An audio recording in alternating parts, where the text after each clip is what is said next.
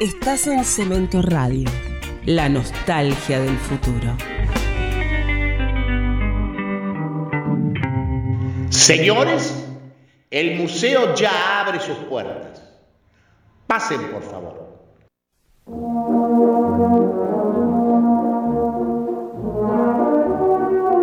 Museo Porcelanato, un museo radial donde ustedes van a poder disfrutar los mejores reportajes a artistas, curadores, coleccionistas, galeristas y todos los protagonistas del arte y la cultura. Señora, por favor, no empujen. A ver, caballero, los celulares.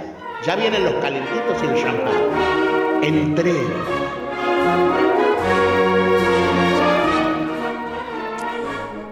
Y el operador, como si fuera Julio Boca, hace como un gesto gentil y coreografiado para darme el aire a mí, Jorge Porcel de Peralta de Mauricio, que como todos los lunes de 19 a 21 horas, conduzco Museo Porcelanato. ¿Por dónde? Por Cemento Radio, www.cementoradio.com.ar. También en la aplicación de Cemento Radio se puede bajar en tu celular desde Apple o bien desde Android, desde Google Play.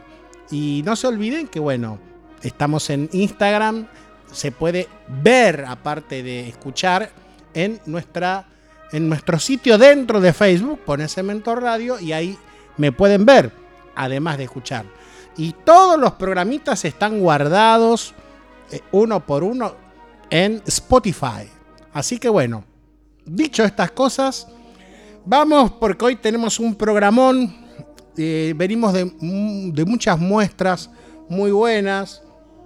Eh, podemos citar la que se hizo en proa. con este artista hindú británico voy a tratar de pronunciar bien el nombre, eh, que fue una muestra que yo honestamente ese día no pude ir, pero bueno, este, otra vez lo haremos. El artista se llama Anish Kapoor eh, y es un artista hindú británico. Esta muestra fue auspiciada eh, por el British Council, que es el organismo de cultura de la Embajada Británica. Esto fue el sábado y fue una muestra monumental. La voy a ir a ver esta semana, los prometo. También eh, puso eh, Amaya Buquet, eh, que hizo una muestra sobre erotismo, algo muy interesante. Después vamos a hablar de eso.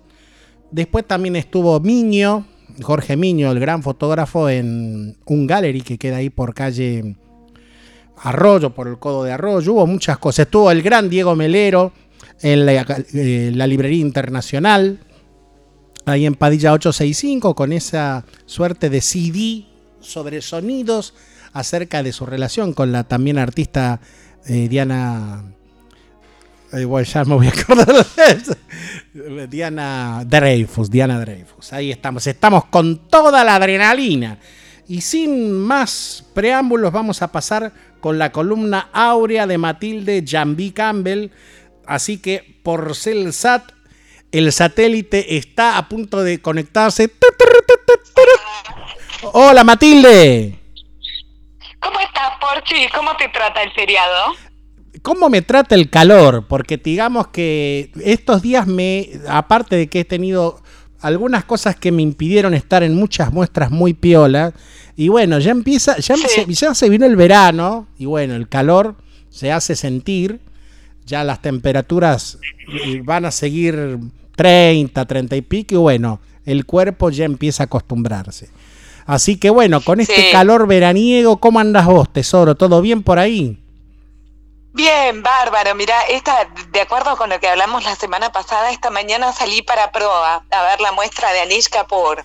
¿Qué te pareció? Contame porque no pude estar y bueno, fue un muestrón me contaba, a ver. Mira, sigue estando, creo que va a estar de un mes más seguro, porque prueba estas muestras, va para, para los oyentes que como que no, no están en autos con esto, hay una fundación que queda en la boca, que está en la vuelta de Rocha, muy bien ubicada, tiene tres pisos, nació como institución en el año 1996 y se dedica a traer exposiciones. Eh, relevantes a nivel internacional a Buenos Aires, como para que acá no nos caigamos mucho del mapa de, lo que está pasando a nivel global y sobre todo occidental en, en, arte contemporáneo, ¿no? Como a eso se dedica, no es un museo la Fundación Proa, sino que es lo que se llama un Kunsthall, que, mm, que, es una institución que alberga exhibiciones, que trae, pero no, no, no tienen patrimonio, digamos, ellos no tienen cuadros, ¿no? Sí, pero realmente han hecho, bueno, Adriana Rosenberg, una de las de una mina espectacular, una de las fuerzas motrices del arte argentino. Sí, eh, es una mujer muy, muy, muy inteligente y bueno, y también otra cosa que hay que señalar de prueba es que es un ente completamente autárquico, digamos, no, no, en esa fundación no interviene dinero público, con lo cual tienen muchísima autonomía de decisiones para traer y armar las muestras que, que arman y traen. Y bueno, y con Anish Kapoor yo quería ir porque yo tuve la suerte de estar en Boston en el año 2008 cuando se hizo una gran retrospectiva de Anish Kapoor para, para el oyente también. Es un artista hindú que le fue espectacular en... Hindú británico. Exacto, hindú británico, pero yo creo que es eh, nacido en India o no, no sé, mira, no hice la tarea, me agarras. Como que no, no No sé si nació en Delhi o en el barrio hindú de Londres, no tengo ni idea, pero bueno, Kapoor es un apellido de la India, por supuesto, y Anish, o Anish, como se pronuncia en inglés también. Pero bueno, yo había visto una muestra retrospectiva, pero gigantesca de él, que era mucho más objetual que la propuesta que hay en Pro ahora. Esto fue, imagínate, 2008, Porchis hace 11 años que vi una muestra grande de él y mm, eran objetos que te reflejaban a vos de maneras muy raras, como eh, superficies espejadas, pero color vino o con, con eh, distintos, distintas calidades y superficies reflexivas tipo espejo normal o espejo cóncavo, convexo, cortado. Entonces, eh, a lo largo de la exposición vos lo que veías era tu reflejo, pero distorsionado de maneras muy distintas por estos objetos. El cañón que tira sangre está acá hay un cañón que tira sangre. con el cañón me impactó porque ese cañón, esto lo podés charlar dentro de un ratito con Jimé Ferreiro, o sea, esa idea de, de, tirar contra la pared es una idea muy antigua en arte, en lo que denominamos arte contemporáneo, porque eso de proyectar hierro fundido a través de un cañón contra una pared se hizo en una muestra canónica, que es como una muestra de los inicios de la curaduría que se hizo en el Kunsthall, otro Kunsthall en Berna, en el año 1969, que la curó como el primer curador de arte contemporáneo, que era un señor que se llamaba Harald Seaman, y con esa muestra se le armó un flor de bolonqui y la tuvieron que dar de baja porque los, los, el comité del, de, de, esta sala de exhibiciones en Berna consideró que era una muestra muy peligrosa para los que iban a verla. Imagínate proyectar hierro fundido contra una pared con lo que salpicaba eso. Bueno, se armó flor de lío y bueno, Seaman terminó siendo como uno de los padres de la curaduría contemporánea pero esa muestra se llamó Cuando las actitudes se convierten en forma y era una muestra muy informalista y arrancaron, estaban Richard Long, Serra, Smith. Pero, eso, pero eso hay que hacerlo en un alto horno o algo así, porque hierro fundido está incandescente. Claro, no, y después había otra de, para, ¿cómo se llamaba? Walter Di María tenía una obra muy minuginesca que como que había un teléfono en el medio de la sala y cada tanto sonaba y era él que llamaba para charlar con el espectador. Era, ese, esa muestra fue canónica, pero cuando vi lo de Capuro y ahí, dije, ah, y yo no sé si no hubo algo similar a esto que tienen en prueba en el Parque de la Memoria el anteaño pasado. ¿Vos lograste ir a eso? No, tengo que ir. Tengo que ir un montón de lados. O sea, no siempre puedo estar en todas las vernizajes. Yo lo digo. Y no, por supuesto que no, y, agradezcan que estamos acá haciendo el programa en un feriado. Exactamente, exactamente. Eh, en un feriado atípico, porque ya pareciera como que el verano con un partido amistoso entre Argentina y Uruguay que yo francamente no sé cómo estaba porque yo justo que venía para acá fue justo en el, en el entretiempo, así que puede ser que hayamos perdido o que hayamos ganado Lo único que, lo último que escuché fue que Messi tiró un penal y le erró. Buah. En fin, volvamos al arte. Bueno, entonces. ¿Qué momento? Igual a Uruguay lo queremos. Sí, digamos, sí, obvio. que estamos jugando sí, lógico, Chile, sí, igual. digo, pero ah, eh, yo le, tem- sí. le temería a Uruguay más que a cualquier otro, porque como son nuestros hermanos gemelos, nos conocen como nadie. Pero bueno. Sí, exacto. Eh, eh, Sí, eso- volviendo a la, a la muestra de Capur, tratá de describirla Mira, o cómo es tu visión como- de esa muestra. Hay como cinco o seis obras. eh, para el que nunca fue, la Fundación Proa merece ser visitada porque es una barraca antigua en la Vuelta de Rocha. Estos edificios eran para uso industrial y funcional portuario. Y esta barraca está reacondicionada por un estudio muy importante de arquitectos de Milán, en Italia, que se llama Caruso Torrichella. Hicieron un laburo precioso con el acondicionamiento de este lugar. La última remodelación, digamos, Proa abre en, el dos- en 1996 y la última remodelación se hace en el 2010, eh, creo, por Caruso Torrichella, sí. Bueno, y la cuestión es que el edificio está precioso y hay como cinco o seis obras de Capur que juegan muchísimo con el espacio. Hay un espejo cóncavo y convexo también que esto es como signa, si- eh, ¿cómo se dice? Firma emblemática de él porque hay un, en Chicago hay un monumento público que es como un espejo cóncavo y convexo que, que refleja el cielo y la ciudad de Chicago y es como un ícono de la ciudad de Chicago en Estados Unidos que le dicen el maní porque tiene como forma de maní, le dicen el Alguna vez he estado en Chicago y alguna vez lo he visto. Me Ah, lo has visto. o sea, bueno. me estás hablando de mis días más felices, como diría la canción. Bueno, sí, viajar siempre es un placer, pero hay gente que no sabe que esa escultura es de, de, este artista, como que la tiene vista, pero no hila con que es el artista que está exhibiendo en prueba ahora y sí es él. Y bueno, y con, con los juegos de los reflejos es con lo que mejor la pasé, y después tiene otros juegos espaciales como, como una especie de protu- protuberancia circular que sale de la pared, que está muy bien logrado como truco óptico, y después hay como Mira, está muy bien aprovechado el espacio, está muy lindo, no, no son demasiadas obras, con lo cual te vas con la idea rápido, digamos, hay una obra muy monumental en escala en el primer piso, en la segunda sala roja con cera, que también tiene que ver con un barrido casi industrial eh, a través de la sala de un bloque gigantesco de cera roja. O sea que que la obra, o sea que la obra directamente se apropia de la locación, ¿no? O sea, no son como Sí. objetos grandes o instalaciones grandes, sino por lo que me decís hay sectores donde la obra directamente se va apoderando de la locación.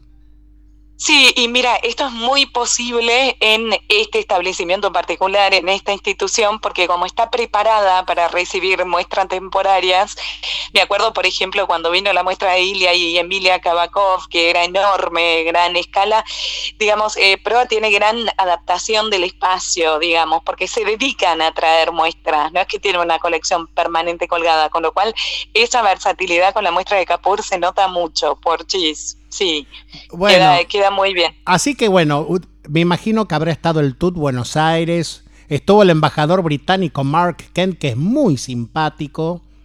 Muy Eh, simpático, Es muy, muy, muy piola. Yo recomiendo a todos que vean eh, Hora 25 de la Nata en YouTube con Marquend. Y el tipo me encanta porque en un momento dado dice: Bueno, me interesa mucho la vida cultural, algo así. Me dijo, pero yo no soy ni intelectual ni mucho menos.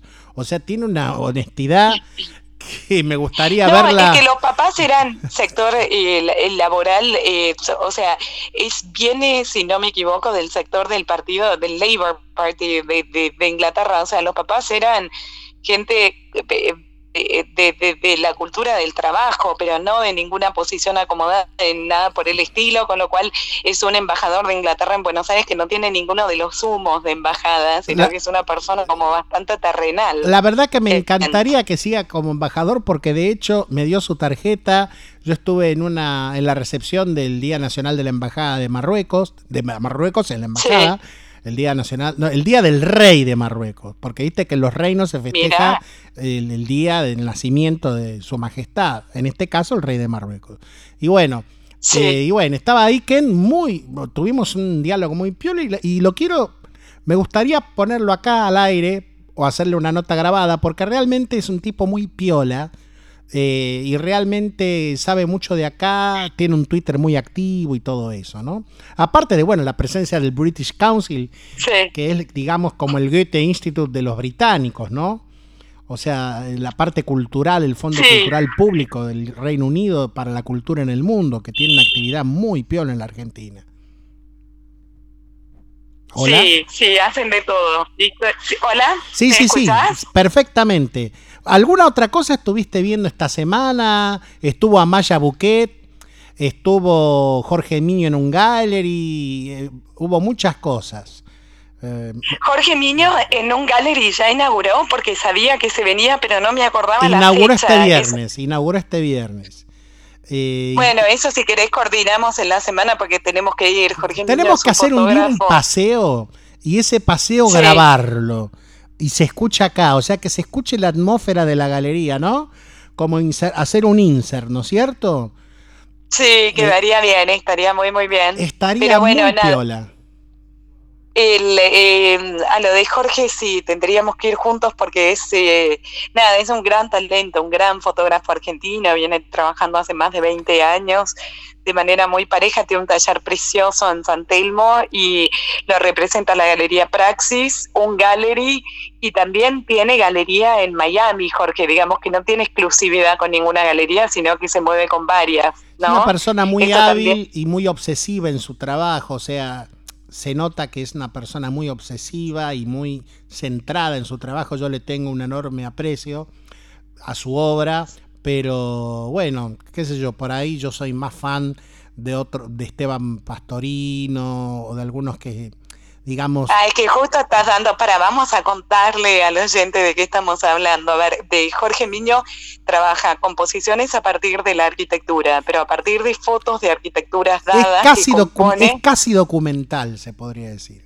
Casi una documentación es muy compositivo también, es como que él trabaja a partir de esa foto, pero llega a algo que para él es una composición y una creación, sería medio como pintar a partir de fotografías de arquitectura. De grandes bibliotecas, de grandes salones, como de bancos, o sea, habla mucho de lo institucional, de la arquitectura institucional, ¿no?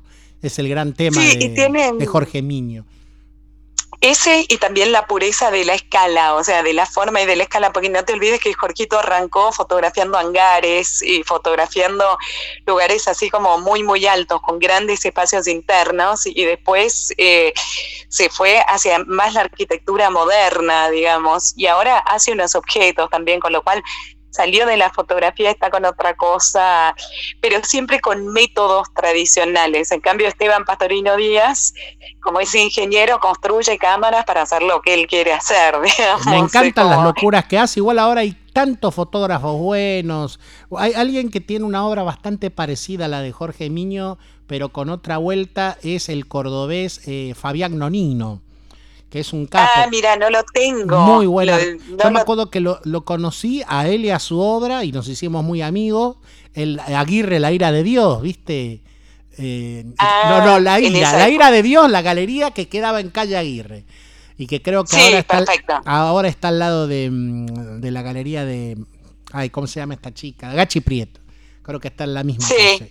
Así que bueno, eh, ¿alguna otra cosa que viste o que tenés ganas de ver o algo que No, me agarraste, me agarraste en una semana que estuve cursando la maestría, con lo cual me escapé a prueba hoy para tener algo que estudie, Estudie, Sí, desasnate, desasnate. Eh, pero no, eh, disfruté mucho la ida a prueba porque adoro la boca, vi ese puente que viste, el, el puente eh, transbordador Nicolás Avellaneda es una obra de arte más en ese paisaje. Uno de los pocos que quedan en el mundo. Sí, justo posteé esa nota de que quedan 10 y que la mayoría están en Irlanda del Norte, Gales y Inglaterra, y nosotros tenemos uno y es, es, una joyita ese puente, es bellísimo. La técnica, digamos, ya no se utiliza más, es de hierro suspendido, el, el puente. Nada, fui muy feliz yendo a Zona Sur, este, estuvo lindo y me escapé para allá para tener algo que contarle a nuestro fiel oyente en Cemento Radio, pero la verdad es que más, si te digo, te miento. Te puedo contar de lo de la semana pasada, divino, inauguraron Fargoin, Emma Livingston, se viene Gilda Picavi ahora el 19. Se viene Sergio Delof el 28 de noviembre. En el museo. Eso lo vamos a decir. En el museo. Hasta el 28. En el Museo de Arte Moderno de Buenos Aires va a estar Sergio Delof, ícono de los 90, creador de los 90, del underground de los 90, y va a estar con la. Orquesta Sinfónica de la Ciudad de Buenos Aires. Espectacular. O sea que, lindo. o sea que ya me estoy relamiendo, ya estoy, incluso hasta la cámara la estoy configurando, o sea, estoy ya en un estado de unción. Antes yo me acuerdo que había Expectativa total. había Sí. yo me acuerdo mucho el evento que hacía antes Ludovica Esquirru para presentar sus libros de horóscopo chino, hacía unas fiestas fastuosas en lugares siempre culturales. Y habían ciertos eventos de fin, de fin de año que uno, como el de Sagay, que bueno, este año se hace el 2 de diciembre, la Sociedad Argentina de eh, Gestión de Actores e Intérpretes. Y bueno, y uno espera esas fiestas porque aparte de que, bueno, está todo el tema del arte y la cultura, están los amigos, los abrazos, bueno, la despedida del año y bueno, y todas esas cosas, ¿no? Así que el 28 de noviembre, ya saben todos que el 28 de noviembre en el Mamba, San Juan 350, va a estar a las 19 Sergio Delof con la muestra total que se llama ¿Escuchaste? Me- no, es ¿Oíste hablar de mí? Algo así se llama. ¿Oíste hablar de mí? ¿O me escuchaste? Me nombrar? encanta ese Está muy título, piola. no. Voy a después a ver si, si puedo conseguir a la curadora de la muestra, porque realmente han hecho un trabajo, me acuerdo que pedían revistas Vogue, porque él empezó Sí. trabajando mucho con revistas, ¿no? Es, digamos, Mira, esto para el oyente le, le vamos a patear un centro a la persona que nos está escuchando y dice quién es Sergio Delof. No tengo ni idea de quién es Sergio Delof.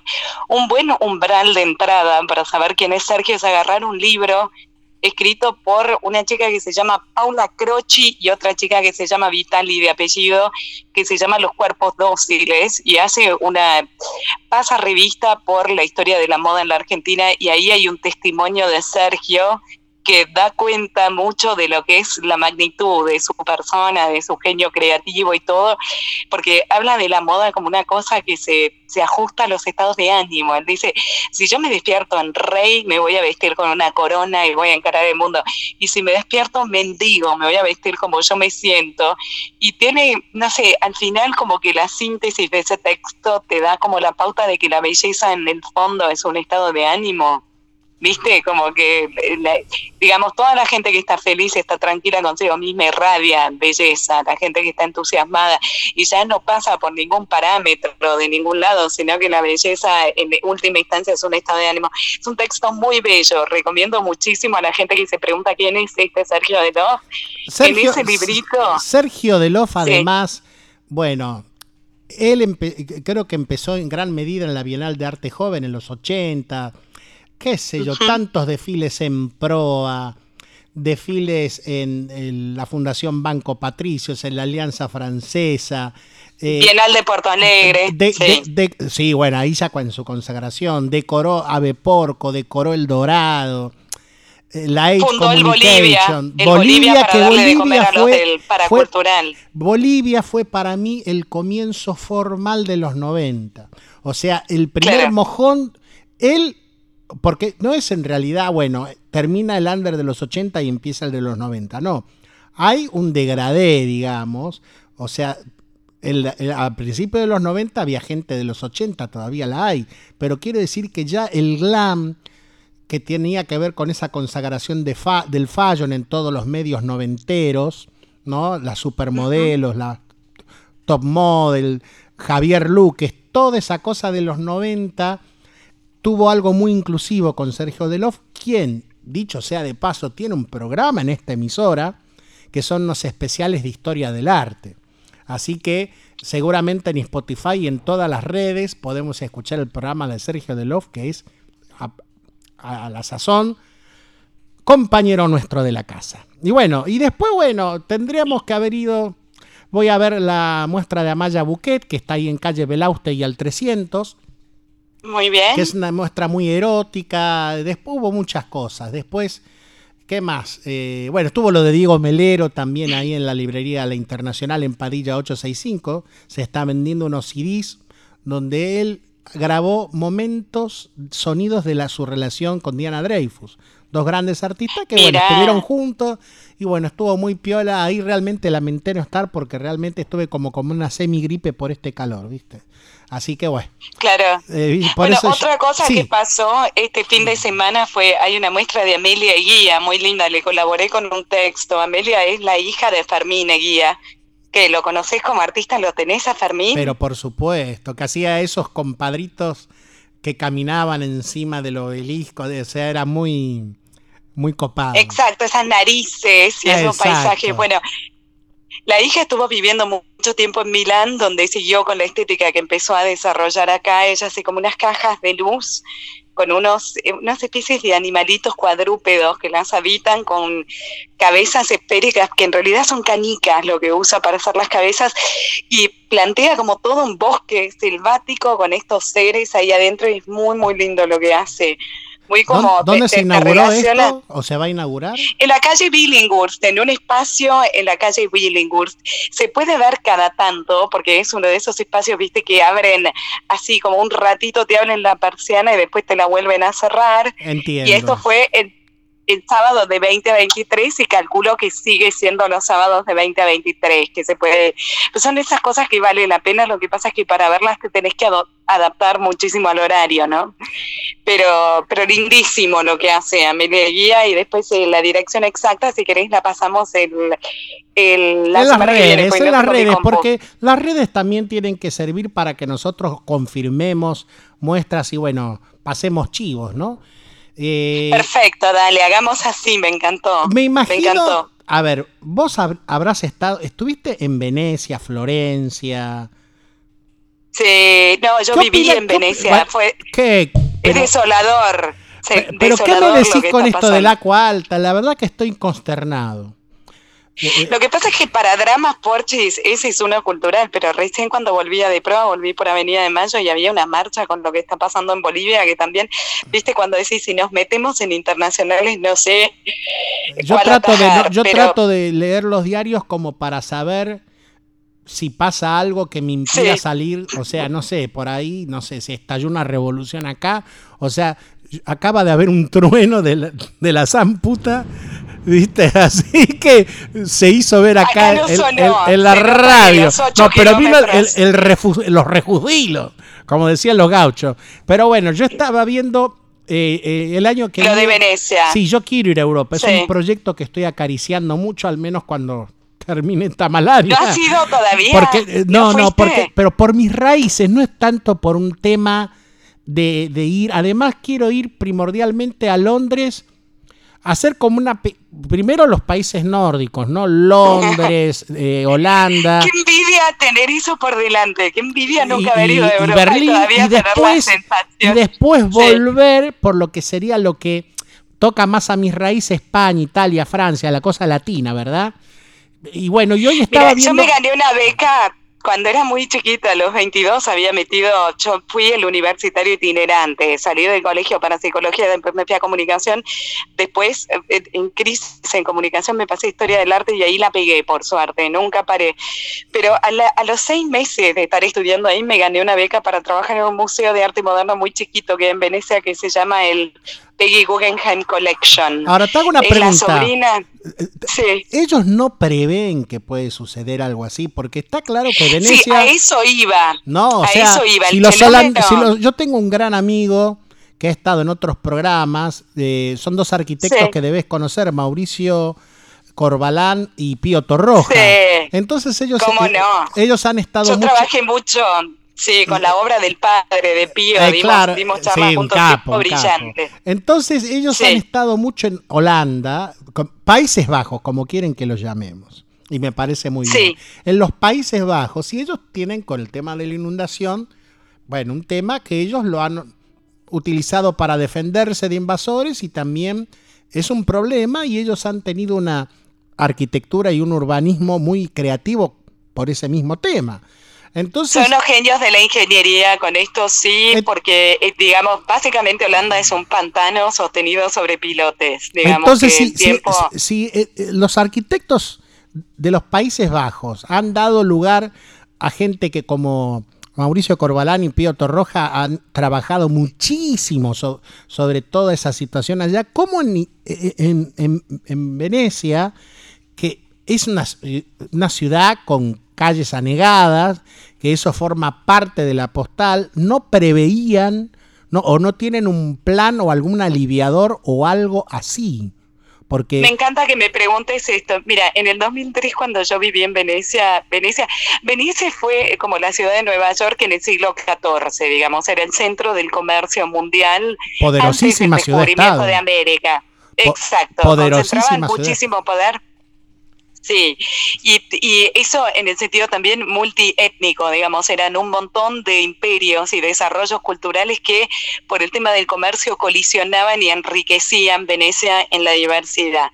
Ahora, el problema es que tenés una ciudad antiquísima con un nivel del mar que está subiendo, y en el 2003 ya el fenómeno del agua alta en la, era común, o sea, había días que no había bota de goma que te aguante, que tenías que salir de tu casa para ir al museo y tenías que ir casi más en patas si te daba la temperatura, porque si te ponías unas botas de goma, el agua iba arriba de la bota de goma, con lo cual se te llenaban de agua.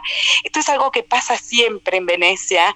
Eh, la sí, pero el agua ya llegó a la Catedral de San Marcos, llegó al Palacio... Exacto no, pero San Marcos se ha inundado antes, de hecho, el, suelo de San Marcos está eh, es ondulado por la cantidad de humedad que le entra cíclicamente, digamos, hay momentos con agua alta, vos tenés que caminar arriba de unos banquitos que ponen en Piazza San Marcos. El tema con esta inundación es que fue el doble de lo esperable nunca. Entonces llegó a los lugares en donde un lugar como por ejemplo la Fundación Equerini Stampalia, que es una de las fundaciones de acervo de biblioteca más importante para investigadores de la historia de la pintura veneciana, la biblioteca quedó bajo agua. Entonces es un tema oh. gravísimo por Pero no alcanzaron a subir las cosas, o sea, loco. Tener un plan de contingencia. Lo que pasa es que el plan de contingencia, Porche, se llama el Moisés y es un sistema de compuertas en torno a toda la laguna de Venecia que previene que la subida del nivel del mar llegue a la zona donde están las edificaciones eh, del siglo 12 en adelante, eh, eh, que son patrimonio intangible de la humanidad, digamos, Venecia entera es como patrimonio intangible de la humanidad, pero este programa es, son millones y millones y millones de euros, porque es antinatura, básicamente le estás peleando al nivel del mar.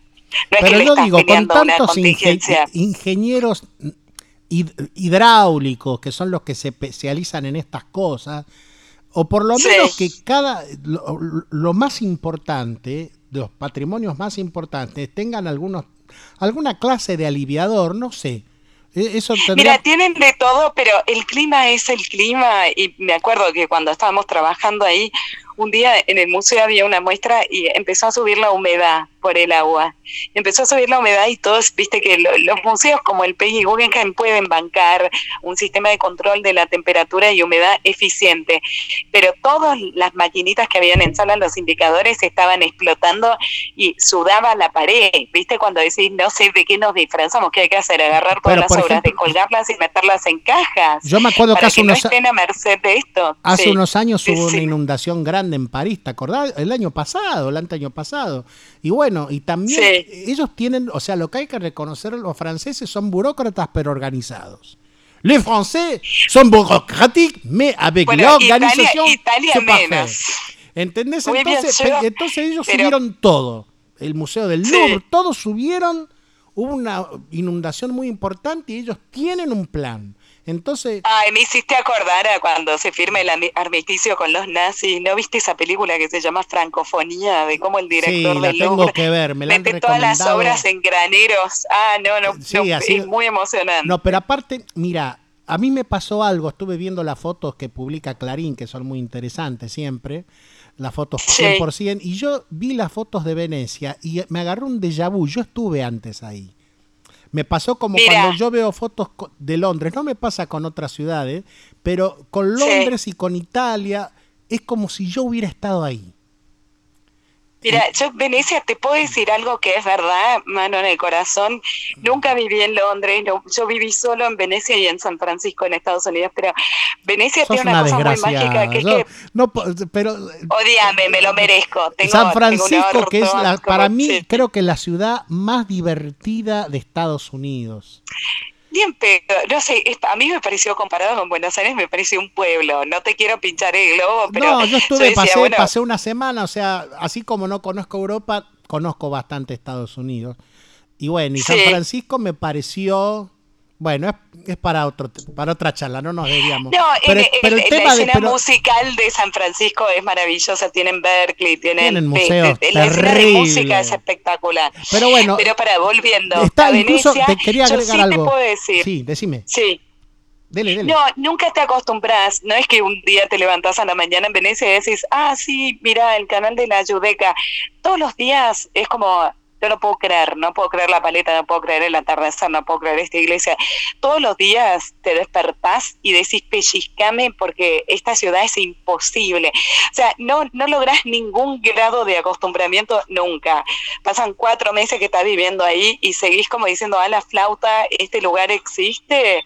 Es así. O sea, es como, no, no es que un día decís, ah, sí, mira la góndola y San Marco no te pasa, es como, es un estado de estupefacción constante. Yo tengo, una gran, yo tengo una gran amiga que fue compañera mía de teatro Lito Cruz, que ella es eh, parte del, cons, del consulado italiano en, no me acuerdo, en, creo que en Tandil. La voy a llamar para el programa que viene, porque ella conoce Italia como la palma ella te dé el raconto. Que también me cuente desde su experiencia más sanguínea, por aparte buena actriz, o sea, desde esa cosa, ¿no? Porque realmente yo pienso que me parece que habría que, teniendo en cuenta el cambio climático, hay que hacer algún tipo de dique o de algo así para que no acontezcan daños que son no valen todo el oro del mundo lo que se puede llegar a, a perder. Mira, el, el, el, programa se llama El Moisés y estaban buscando capitales en el 2003 ya para proteger toda la laguna de Venecia con un sistema de compuertas que frenaran la subida natural del nivel del agua. Eh, era carísimo, era complejísimo, era casi de ciencia ficción cuando nos mostraron el proyecto. Ahora, hay que hacerlo, estoy con vos, hay que hacerlo, no, no podéis tener ese nivel de patrimonio. Incluso está, eh, digamos, amenazada Florencia, Pisa, o sea, la naturaleza cuando se la altera se vuelve contra uno. La naturaleza está viva, digamos, es, es, es, algo que hay que respetar y que hay que vivir. Y tampoco todo es culpa del hombre, pero hay, hay que hacer todo lo humanamente posible, sí por proteger ese tipo de patrimonio. Una inundación es dolorosa también cuando pasa en lugares donde hay gente carenciada, ¿no? O sea, son dolores igualmente para que, bueno, que nadie piense que estamos viviendo en un chocolate. En una nube de... En, un, no, por supuesto, cuando... en una nube de un sifón drago.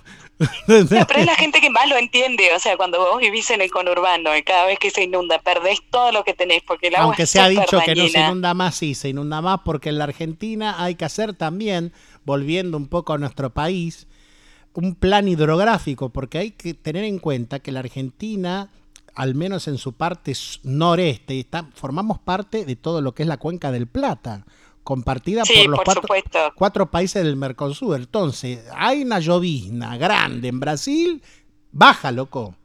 Eh, ¿Entendés? No, todo nos afecta, igual todo nos es un momento muy como y yo, yo, que, vivo en la costa, yo vivo en la costa de la región. En la costa de Olivos pasé metro de agua, o sea, el efecto Venecia. Pero con lo cual vos también lo sabés, digamos, cuando escuchás que un lugar se inundó, te preocupa naturalmente. No, pero aparte estamos, o sea, una cuadra de la quinta presidencial, ¿ok? O sea, ahí está lo gracioso del, del tema, ¿entendés? O sea, no se salva ni siquiera un lugar que se supone que, el metro cuadrado sale una millonada de dólares, ¿me entendés? O sea que... No, no, ni hablar, pero esto, espera, el agua es súper dañina y uh, eh, el perder tu vida o perder patrimonio o perder, digamos... Hola, oh. ¿estamos ahí? Sí, sí, sí. Sí, perdóname, me entró una llamada eh, de Bruni, que es una señora que quiero mucho, pero bueno. Bueno, igual, igual vamos redondeando. Está así. Vamos redondeando, Bueno, porque te desea- dijo que viene Jime. Bueno, Sí. ah, bueno, deseamos lo mejor para Venecia, lo mejor para Florencia, donde estuvo becada mi señora madre con el presidente Frondizi. Cuando Qué había, lindo, cuando qué había lindo cuando, cuando había políticas de cultura. Y también, la, y- y para ta- la Argentina. now. y también la- que, que- que él construyó el Teatro General San Martín, lo inauguró, Sí, de- y, y después, bueno, también Pisa con la torre inclinada. Ahora lo único que falta es con- que el agua se, se caiga. Así que bueno, eh, esperemos que, Bueno, pues, sí. que la naturaleza nos perdone un poco y la semana que viene, no te olvides que antes de que nosotros vamos a estar con este programa hasta el último lunes de diciembre, vamos a hacer un pequeño receso en enero y volvemos. Te quiero acá en el estudio un día de estos. ¿Ok? Vamos a Villa Ballester. Para que de brindemos. Te quiero un montón. Es una promesa. Mm. Yo también, un abrazo enorme, enorme y lindo resto del programa. Te quiero un montón, grande. te admiro como siempre. La columna áurea, mira, hoy ya le puse así. La columna de proporciones áureas, ahí co- como si fuera una, un- una, eh, ¿cómo es? De, eh, la espiral de Fibonacci. La columna áurea de Matilde Jambi Campbell en Museo Porcelanato. Ya volvemos. Pisco el baluarte de la mejor gastronomía peruana en Buenos Aires. El mejor pollo a la brasa, el mejor ceviche, el mejor tiradito, el mejor lomo saltado, los mejores mariscos y siempre comenzando con un pisco sour. Pisco y. Pedidos al 4963-1921. Córdoba 3579 en el corazón de Palermo. Pisco y Nazca y siéntase como en Lima.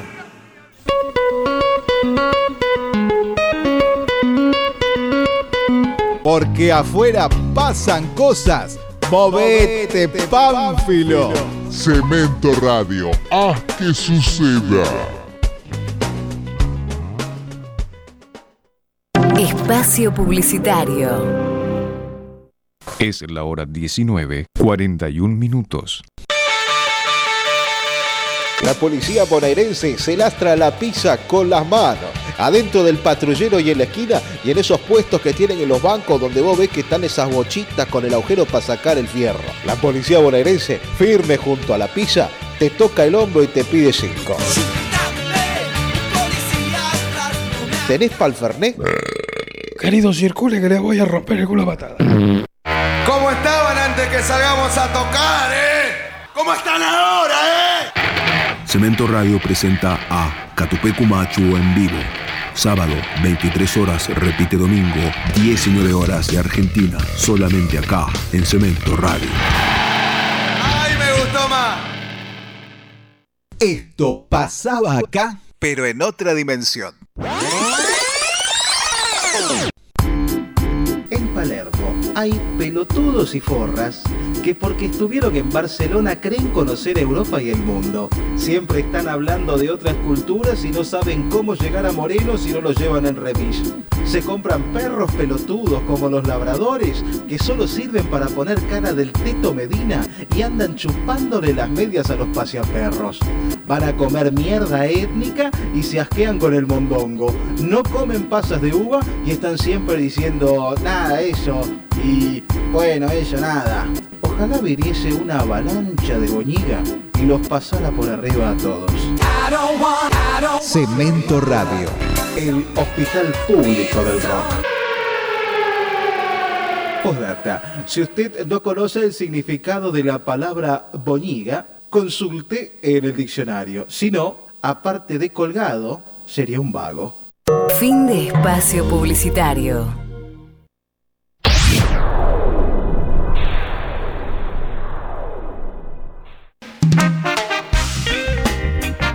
Estás en Cemento Radio, la nostalgia del futuro.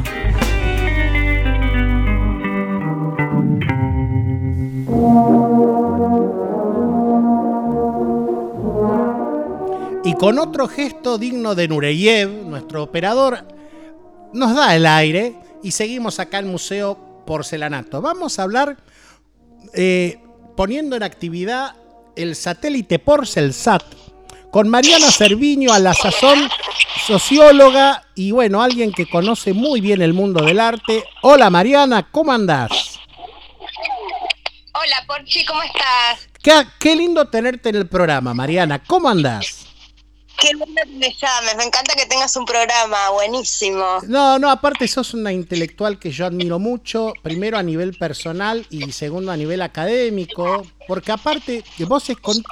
Mira, para que la gente te conozca, eh, ¿cómo se llama ese texto que escribiste para Arte Va hace unos dos o tres años? Que para mí fue un texto brillante acerca de todo lo que vino con los 90 y todo eso. Eh, se llamó El Rojas, Batato, El Rojas y sus batallas. No, el de Arte Va, el de Arte Va, que era eh, como Asis puede ser, no me acuerdo.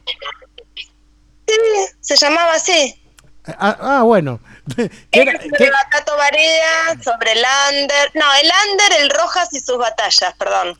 Exacto. Bueno, entonces realmente fue un análisis. Y como un Sobre el Under y, y hablaba de, de Batato Barea, de, de- de lo que significó en ese momento para el mundo de la cultura que ingresara gente que venía con vidas diver- diferentes a las de los artistas que en general son los que circulan por, por los lugares del mainstream y todo lo que eso renovó la, el arte argentino, que venía mal de la dictadura, muy con poca autonomía y con muy homogéneo en cuanto a la gente que se dedicaba al arte y todo también. Sí, no, porque aparte, eh, eh, digamos, en el 83 no cayó solamente un, un régimen militar, sino que, digamos que cayó un ciclo político, digamos, cayó una parte mu- muy, muy reaccionaria de la cultura. Si bien eh, hubo amagues, uno siempre ve los, los intelectuales y los artistas de los 60 iban con corbata, o sea que todavía la cosa era bastante severa o estricta, digamos que se cayó todo y empezaron a surgir, digamos, grandes sujetos, ¿no? Uno Sí. recuerda la revista Cerdos y Peces y todo esto. Bueno, contale... Sí, de hecho, eh, creo que, que, mm, gran parte de la, de la renovación estética tiene que ver con que, eh, con, con que pudo entrar en el mundo de la cultura gente que no era, digamos, no, no, no eran hijos de intelectuales, venían de, de familias, eh, muchos de sectores bajos, eh, cosa que no es frecuente en el mundo del arte, y si no eran de, de sectores bajos, eh, digamos, familias que no, no universitarios, no, no profesionales, y entonces venían con, con vidas y, y, digamos, y estéticas diferentes, ¿no? o sea que digamos que hubo, un- hubo como un viento plebeyo, digamos. Exacto, y creo que tuvo que ver eso mucho con, con, la- con las expectativas que generó la apertura democrática, que parecía como que todo, todo podía ser posible, y grupos que en general habitualmente no se permiten pensar un destino como la vida de artista, eh, porque no es una posibilidad que, que- entre, digamos, ni siquiera en los planes de cualquier persona, eh, ahí se lo pudo imaginar, porque había una expectativa de libertad y de igualdad, que bueno, después la democracia eh, no es que la cumplió, pero, pero mm, es como que hay barreras mentales también por los que la gente no se anima a hacer determinadas vidas, ¿no? Pero reconoce, Eh, no, reconoce solo, no que, solo son barreras económicas, digo. pero reconoce Mariana que a veces hablemos del ambiente de las artes visuales, que es lo que nos, los que, digamos, lo que yo al menos opero, ¿no? No Sí, es, sí, no, no- es fácil entrar. Tenés que entrar a alguna tribu y bueno, y ahí creo que ustedes los sociólogos ven bien los procesos sociales como se dan, ¿no? Y hay momentos donde es más fácil entrar y hay tribus que son más, más accesibles también. Hay un, hay un sociólogo francés que se llama Gerard Mollet que habla de eh, derechos de entrada, ¿viste? De, de, de cuán, cuán alto o, o no alto es el derecho de entrada a un, a un espacio social y a espacios sociales de la cultura en particular que él analiza. Y me parece que en la democracia como que el derecho de entrada a la cultura legítima fue más accesible, digamos, ¿entendés? Entonces como que más gente pudo entrar. Y después hay momentos donde eso se cierra más y es más difícil entrar. Y hay personas que también abren más y otras personas que cierran. Por ejemplo, ahora se está por por, por festejar los 20 años de la Galería de Belleza y Felicidad. Uh. Creo que así como, como, como ocurrió con el Rojas en su momento, eh, que fue un lugar donde, donde pudo ingresar gente que en otros lados no podía ingresar. Creo que los dos lugares... Yo estuve ahí, eh, yo estuve en la inauguración. De belleza. Claro, porque yo la conocí a Gabriela Begerman y a em, Cecilia Pavón, que ellas editaban una revista que se llamaba Sí. Nunca, Nunca Quisiera Volver a Casa, que era una revista literaria de Exacto, de poesía muy divertida, muy noventas. Y yo las conocí en los desfiles que se hacían en la Galería Bond Street, en la época que era linda la Galería Bond Street. Entonces, bueno, me ofrecieron la revista, la compré, les pedí los teléfonos. eh, después fui, yo enseñaba teatro en esa época, después fui eh, sponsor de la revista. Eh, y de- a través de ellas me invitaron, e- ellas hacían unos ciclos de lecturas en lo que es la Plaza Jusey. Y, y- después, digamos ahí, me invitaron a Belleza y Felicidad y bueno, yo dije, esto es un momento, o sea, no había que ser un genio para darse cuenta que uno estaba en un momento histórico. Yo me sentí... No, total, muy divertida, muy, muy gente, viste, que, que, que de charlar, de charlar hasta las mil horas. Viste que hay lugares donde la gente charla. En los lugares donde está Fernanda, Fernanda Laguna, vas y charlas, charlas, charlas con cualquiera. Hay otros lugares donde no, no se charla tanto, no se interactúa, pero en belleza sí, era como que era charlar, charlar. mm, estaba la, sociabilización y la onda. Qué sé yo, Fernanda te invitaba con queso y dulce a la tarde, también vendía objetos rarísimos, eh, qué sé yo, cuadernos campeón sin usar, amarillentos, talco feculax sin usar de hace 30 años, objetos kitsch y también, No, bueno, muy. Fernanda, un gran valor, ob- Fernanda, la objetos verdad. para artistas también. amor. Escuchame, volviendo un poco porque me interesó esta punta que salió sola, ¿no?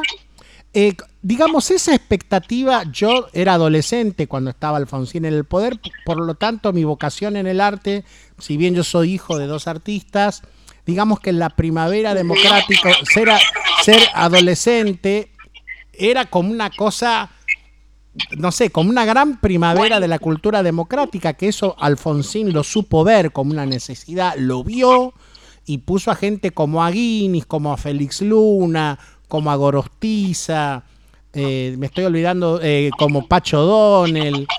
Los medios de comunicación del Estado tenían un montón de programas de cultura, estaba el Centro Cultural Rojas, que lo inauguró la UBA, eh, el Centro Cultural Recoleta, que en esa época era el Sí. Centro Cultural de Buenos Aires, digamos, de todas Sí. esas expectativas Sí. hasta lo que vino después con Menem, que en algunas cosas no, no hay que quitarle méritos. Inauguró la Biblioteca Nacional, que era un proyecto que estaba de largo aliento. Jorge Gluber en el Museo Nacional de Bellas Artes. Quiero decir, mal o bien, esa, ese fuego de la cultura permaneció después, bueno, de la Rúa cuando estuvo el gobierno de la ciudad. Eh, Buenos Aires no duerme. Quiero los festivales, el festival del el Bafisi, los festivales de Buenos Aires. Quiero decir, ha, ha habido un fuego que no se ha apagado, pero de esas grandes expectativas en la primavera democrática hasta el día de hoy, ¿cómo evolucionó la cosa según tu mirada de los procesos sociales, eh, mi querida Mariana Cerviño? Bueno, ahí me nombraste cosas muy muy distintas. Creo que hay, había incluso durante la primavera democrática, como decís, eh, había una parte de la cultura, digamos, más careta, más, más, más seria, más solemne. Eh, algunos de, de estos personajes por ahí que vos nombrás, para mí están más en esa línea, pero de- también había otros espacios que empezaron a surgir en ese momento, como el Rojas, El paracultural, otros. cemento. que, eh, conectaban bastante con esa cultura radical más caretona, ¿no? No era todo lo mismo, me parece, todo eso que nombras.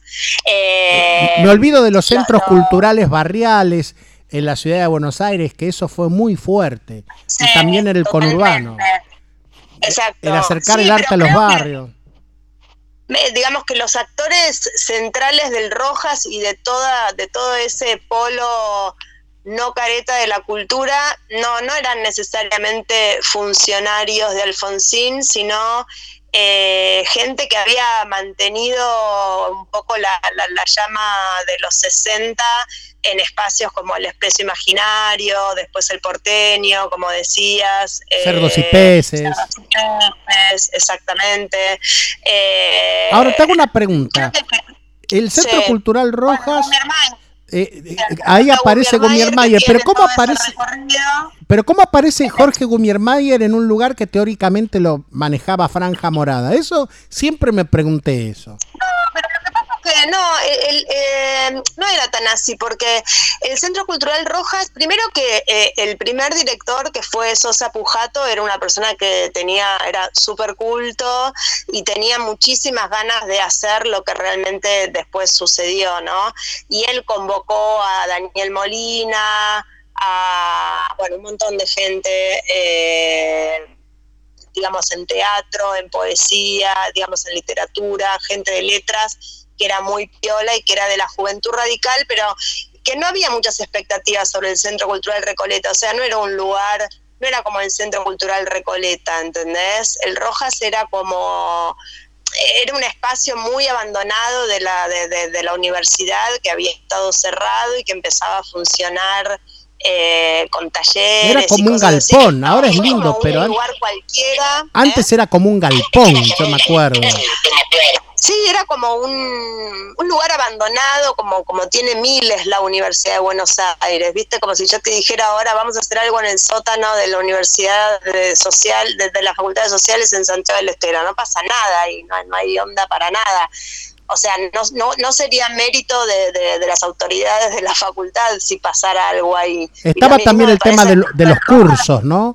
Que te lo daba gente muy importante y a un precio módico. Eso creo que era una oportunidad también. tenía, digamos, grupos de, de, de- qué sé yo, de, de que venía, bueno, gran parte de la militancia gay. Creo que el coming out gay, al mismo tiempo que todo ese florecimiento de la cultura, tiene muchísimo que ver con, eh, digamos, todo el colectivo LGTB, como se dice ahora, pero antes no. eh, venía procesando fenómenos culturales de manera muy interesante y, y- y- tangencial al canon, digamos, a- armaron como otra lectura de, de- de toda la historia cultural de los 60 y de los 70 y después se vio eso en estéticas totalmente transgresoras respecto de- del, del arte conceptual de los 80 o neoconceptual, que era un poco lo que vos me habías planteado de charlar eh, el Rojas fue como ir contra eso y, y en especial porque eh, siempre el arte conceptual o neoconceptual eh, excluye a mucha gente, o sea, hay que saber, eh, es un arte del que les gusta hablar a curadores, curadoras que tienen el know-how, digamos, y, la- y las las destrezas eh, logocéntricas, o sea, o de la palabra o de la teoría, como para hablar y para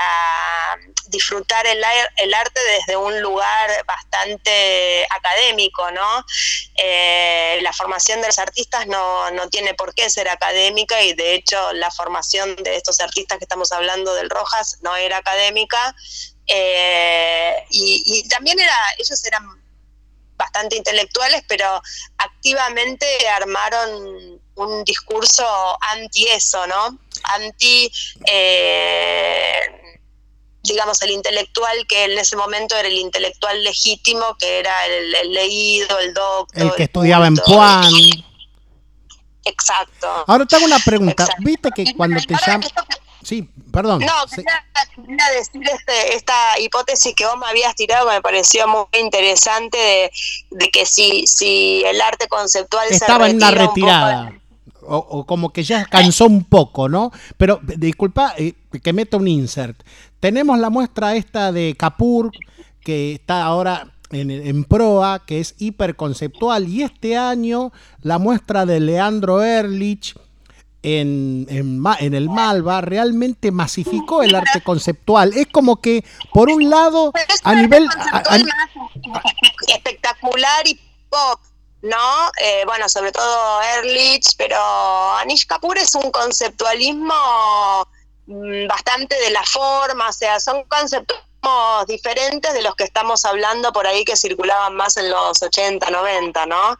Eh, son más espectaculares. Eh, Ehrlich es una obra más, digamos, que tira bastantes sodas hacia el gran público y Anish Kapoor creo que también, ¿no? Pero, pero disculpa, eh, el tema es que por un lado en la escena del arte contemporáneo argentino, salvo algunas galerías como Hilo o como Document Art, que hacen un conceptualismo muy duro, al menos a mí me gusta mucho el conceptualismo que siempre está en el espacio de Mercedes-Benz en Arteba, ¿no? Muy pensado, pero con una gran carga. Pero ya como que cansó eso y, a la, y la gente del común no termina de aceptar que en un espacio haya una taza, un libro y una ropa de un pibe y que eso sea arte, ¿me entendés? O sea, la gente quiere la obra... ¿Cuánto poder tiene, digamos, la, la, la apreciación de- del público masivo y cuánto también por ahí está incidiendo el tipo de coleccionismo de arte contemporáneo actual que por ahí, eh, eh, digamos, es más fiaca, ¿no? O, más, o no, no, no tan... Me parece que, que- que lo que empuja un poco los estilos que más circulan son lo- lo- los que lo bancan, ¿viste? La, la, de dónde proviene el, el dinero que sustenta la cosa. O sea que el mercado y el poder van creando las tendencias. Me parece que sí, a veces hay un coleccionismo institucional más ligado al conocimiento y qué sé yo, que, que, que- que compensa, que si tiene, que si tiene poder para, digamos, para, para favorecer cierto tipo de, de estilo, por ahí compensa un poco. Después también hay, hay algún coleccionismo que puede dejarse asesorar por, por digamos, por, eh, por gente que sabe, por curadores, por críticas, y la crítica es interesante y el, el coleccionismo es permeable a, esa dimensión que tiene más que ver con el, cono- con, digamos, con el conocimiento del arte, ¿no? No tanto con lo decorativo. Bueno, no sé, esos equilibrios, viste, de poder entre grupos que van empujando la cosa para donde cada uno considera que, que debe ir. Pero ¿sabes Cuanto qué? más poder tengan los artistas, el arte es más autónomo y más interesante. Pero ¿sabes lo que estoy viendo? Que la producción de los artistas, o sea, también reconozcamos que por la decadencia cultural, sobre todo en los medios de comunicación y en el sistema educativo, digamos que hoy no se maneja el pensamiento abstracto o la capacidad de abstracción o de metaforizar que por ahí nosotros tuvimos la suerte de tener y todos los que nos antecedieron. Entonces eso posibilita... Pero no te creas, hay mucha gente que estudia y que, digamos, y que sabe un montón. Lo que pasa es que hay que ver hasta qué punto la institución promueve eso o la institución, que encima hay pocas, eh, de arte contemporáneo por lo menos son pocas, eh, o las galerías y cuánto el coleccionismo banca ese tipo de reflexión. No creo que no haya gente, digamos, reflexiva y capaz de, de decir cosas muy interesantes. El tema es que esa gente si tiene lugar o no y no y qué, qué espacio hay para, para plantear determinadas cosas. Ya desde algunos años es como que muchos sienten que el arte contemporáneo en la Argentina se, se intelectualizó demasiado y yo estuve viendo en el, el- en el Salón Nacional, en los premios Clem, que hay como una vuelta a cierta cosa de los 90 que había mucho en belleza y felicidad de la poesía, de lo exuberante, de los procedimientos. ¿Me entendés lo que te quiero decir? De lo artesanal, de la mano de obra, ¿me explico? Sí, bueno, pero hay todo un pensamiento ahí. si fuera así, bien. si fuera ese tipo de, digamos, en, en, toda esa reacción artesanal, como te decía, en los 90, había mucho pensamiento crítico respecto de otro tipo de arte que también circulaba. Que sí, la pintura con caballete, el dibujo tradicional del dibujo tradicional por un lado y del nuevo, expresionismo, pero también por el otro lado de un neoconceptualismo eh, muy solemne y muy, muy importado, ¿no? Muy europeo. esas luchas por la lo que había, venía de la nueva figuración también. También, también, sí, creo que hacia los dos lados pegaba, ¿no? Eh, el arte, digamos que se conoce como el arte del Rojas o el arte light, para el lado de la neofiguración y para el lado del neoconceptualismo. quizás por, por, entender que eran dos tendencias que venían eh, de afuera y se imponían medio tontamente, que uno podía dialogar con el arte internacional de una manera más interesante y más autónoma y más eh, sin querer parecerse algo que, que no se era, ¿no? Y ahora que hay tantas instituciones, ahora que hay más instituciones, hay más centros culturales pequeños, hay eh, más becas, ¿a vos te parece que eso significa necesariamente que se abra un poco el dique para que entres más, más sujetos, más eh, personas concretas eh. al mundo de la cultura y de las artes visuales? Ojalá, no sé, mira, me parece que, que, hay muy poco, ¿no? no veo que haya muchas instituciones, por lo menos locales, que, mm, que banquen el arte contemporáneo. Son pocas y con poco presupuesto.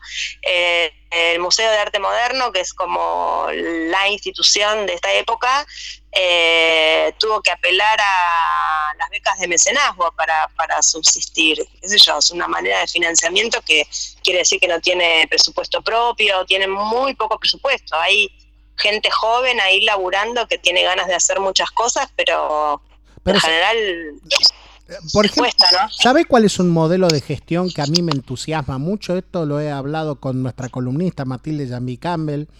Eh, por ejemplo, Ariel, eh, eh, ah, perdón, Andrés Duprat, que está en el Museo Nacional de Bellas Artes, entró por, entró por concurso y está haciendo una gestión realmente admirable. Entonces sí, yo digo, por concurso y gran parte de su equipo también. Entonces, ves ahí, por ejemplo, tenés un montón de gente que son doctores, investigadoras, en la Universidad de Buenos Aires. Y hay una, una continuación más allá, más allá del tinte político, que eso está muy bueno. ¿No te parece que el tema de que las digamos todas las instituciones públicas de la ciudad, de la provincia, de la nación, realmente los puestos tengan autarquía financiera y sean manejados por gente, conducidos por gente por concurso, por concursación? Absolutamente, eh, básico me parece eso, básico. Pero un poco tiene que ver, viste, con el signo político, porque yo qué sé, el macrismo demostró poco interés por la cultura, ¿no? Incluso por el arte contemporáneo, que al principio parecía que iba a ser como un caballito de batalla de, la gestión de Macri y al final no, no, no fue así, porque después, si no hay presupuesto, bueno, hubo cierto presupuesto, no digo que nada, sobre todo en algunos museos de la ciudad. Además, ¿sabe lo que me, ¿sabe muy poco. ¿sabe lo que me llamó la atención? Hola, ¿sabe lo que me llamó la atención, Mariana? Que el, el, eh, digamos, el macrismo no intentó disputarle el terreno cultural al kirchnerismo, o sea que ni siquiera lo hizo por, por una disputa política, ¿no es cierto? No, creo que intentó, pero mira, algunos lugares que yo fui, eh, se notaba tanto el, digamos, como una visión de la cultura medio tipo eh, fiesta de casamiento de rico, ¿viste? O cumpleaños. O, digamos como como esa, esas fiestas institucionales que hacen las bodas en el Teatro Colón, la privatización. Lo, lo vi así, no sé, en algunos lugares tipo el eh, ¿cómo se llama? El, polo científico, ¿viste? El teatro, también el Teatro Colón, el Centro Cultural Kirchner con muchos eventos corporativos, que no es, no es por ahí la función de, los espacios culturales. La verdad que sí, sí, sí, la verdad que sí, feo. Y, ahora, respecto, porque, ¿no? Porque todo Está muy caído, muy abajo el Centro Cultural Recoleta. Porque todo esto nos lleva a un viejo tema que no tiene que ver solamente con la digamos con la cultura como cosa pública, sino como todo lo que es la administración pública, que es cuál es la noción de lo privado y de lo público, y sobre todo la noción de lo público. Y esto en la cultura es crucial. Exacto, totalmente de acuerdo, sí, sí, total. Creo que es eso. Y ahora... Eh, que es eso lo que... Como una cosa de, de, de, transferir, eh, digamos, los modos de acercamiento a la cultura que tienen en forma privada a lo público, pero no tener una visión, eh, digamos, de lo público, de lo estatal interesante, sino todo como si fuera negativo lo que hay ahí y tratar de de, traer al Estado las lógicas eh, corporativas. Digamos, del ámbito, sí, corporativas, de la empresa, ¿no? Como una, Una, exaltación de las lógicas de las empresas, como si estuvieran buenísimas, eh, cosa que, que, es ridícula, ¿no? Ridícula, la verdad. Por ahí en otros países como Estados Unidos o Alemania, o países que tienen sistemas industriales muy robustos, uno se acuerda de Ditela también, ¿no? Aquí, que fabricaba los autos. Por ahí funciona de otra manera, porque no es lo mismo, y esto yo lo he, debatido mucho en otros programas que he tenido el año pasado, y este, yo creo mucho en el desarrollismo económicamente hablando.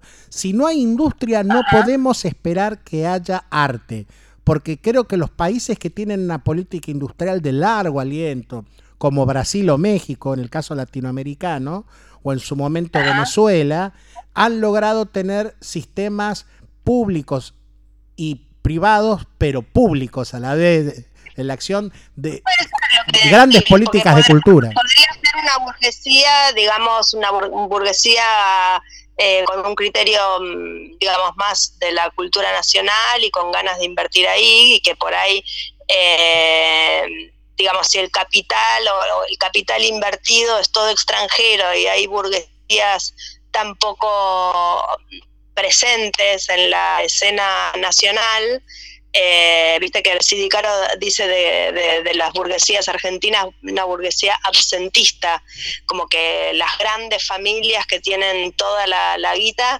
eh, eh, están poco acá, ni siquiera viven en, en, Argentina, por ahí están afuera y qué sé yo, entonces dejan sí, como vos decís, en San Pablo o en algunos países como México o Brasil, hay burguesías que, que más interesadas por, por generar un ambiente nacional moderno y desarrollado a nivel cultural también. Acá no, acá están muy desvinculados ¿no? de, de los temas culturales. Y para ir terminando, parémonos en el presente latinoamericano muy convulso en Chile, cosa que realmente lo hablé el otro día hace como dos programas con Rolando Arturo Cisterna, gran amigo de la casa, amigo mío y artista chileno.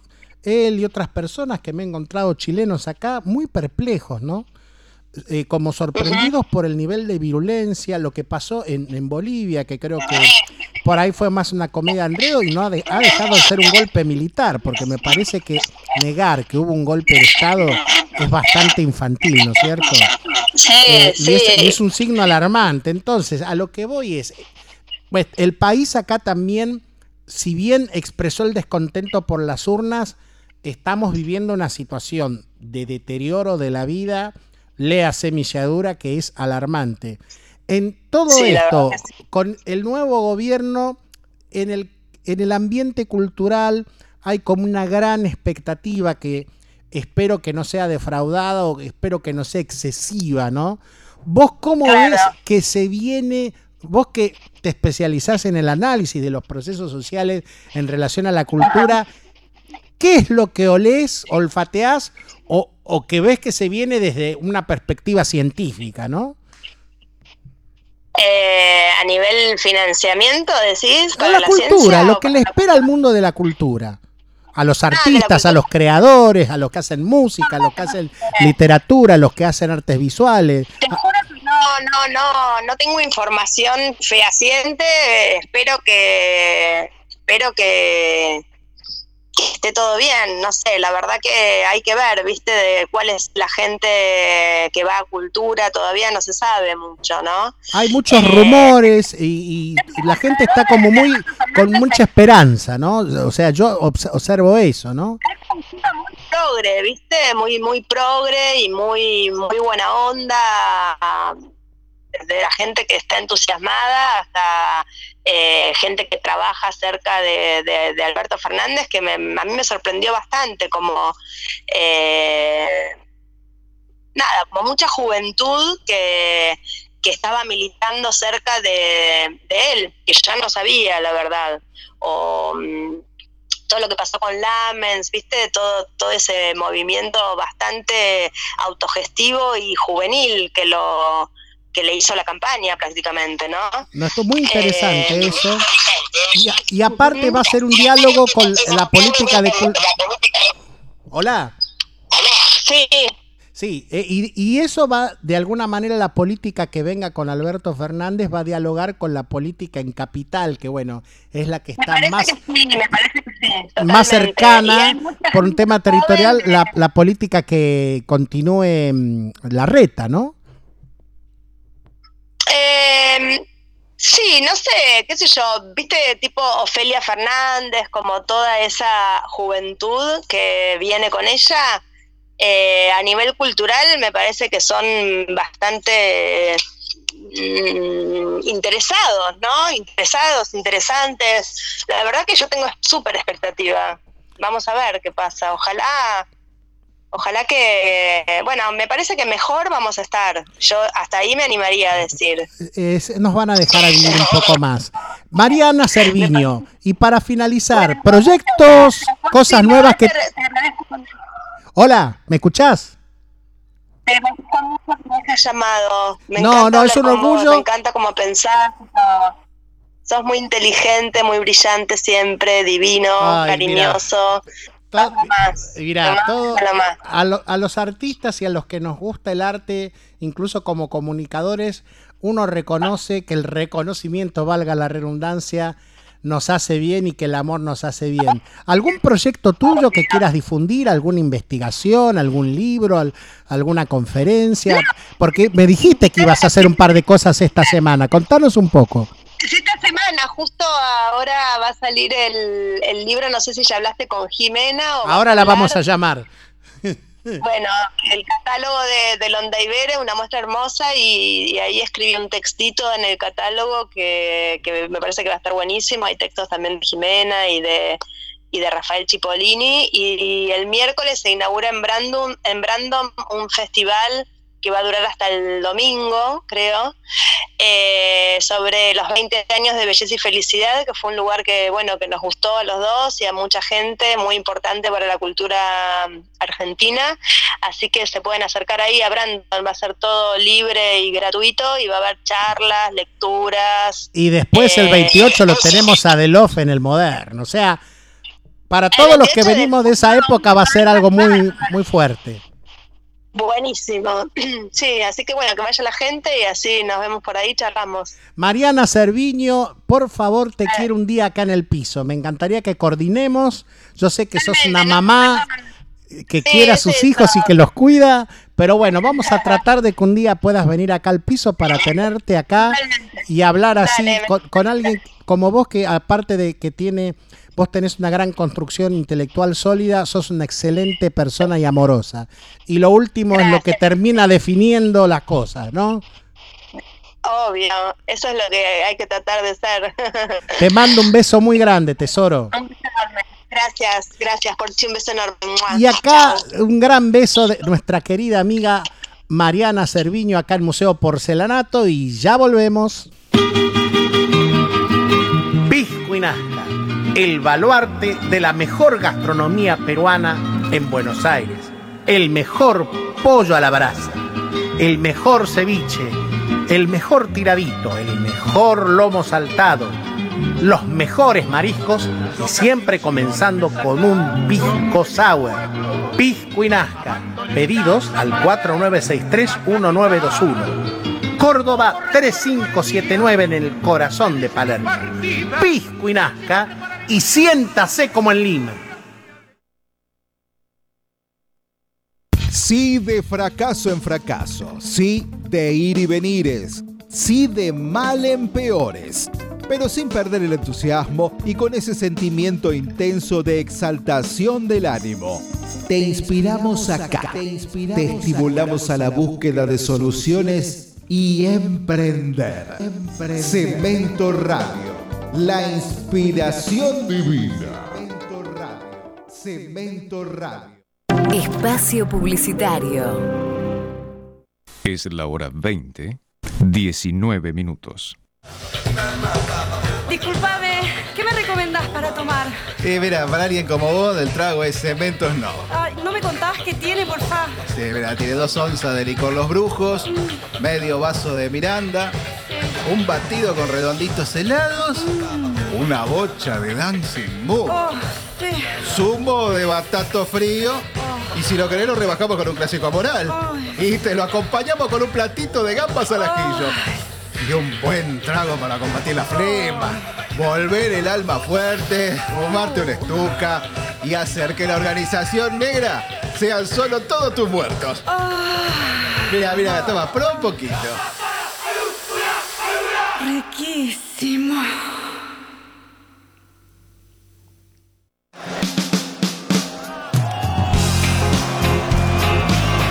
Cemento Radio presenta Cemento en vivo. Los shows que quedarán por siempre en la historia. Un patrimonio auditivo de Cemento, semillero del rock y la cultura argentina.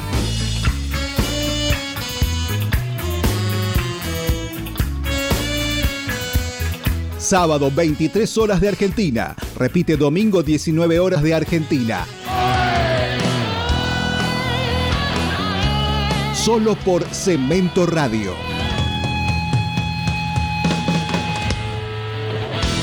Muchas gracias.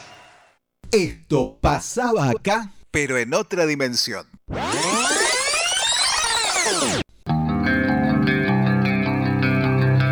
Cemento. Cemento. Estados Unidos. 1, 2, 3, 4. Cemento.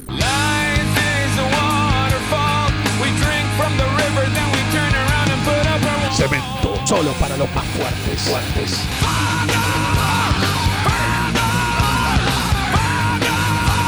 Cemento, el templo del rock.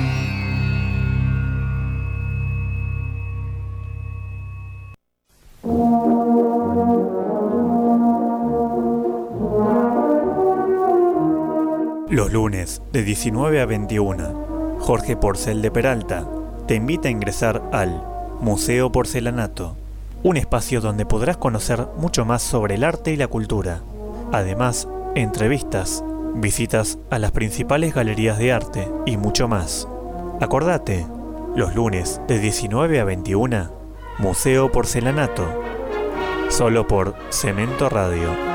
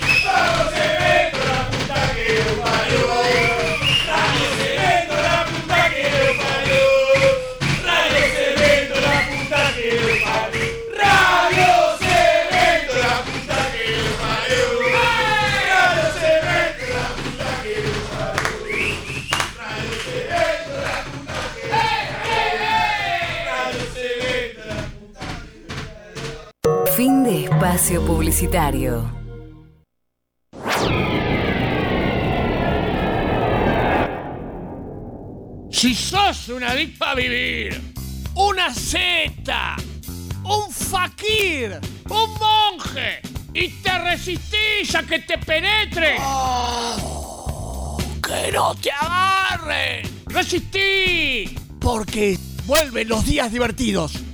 ¡Ja! Cemento Radio, la vuelta a lo artesanal. Se olvida de lo artesanal, se olvida de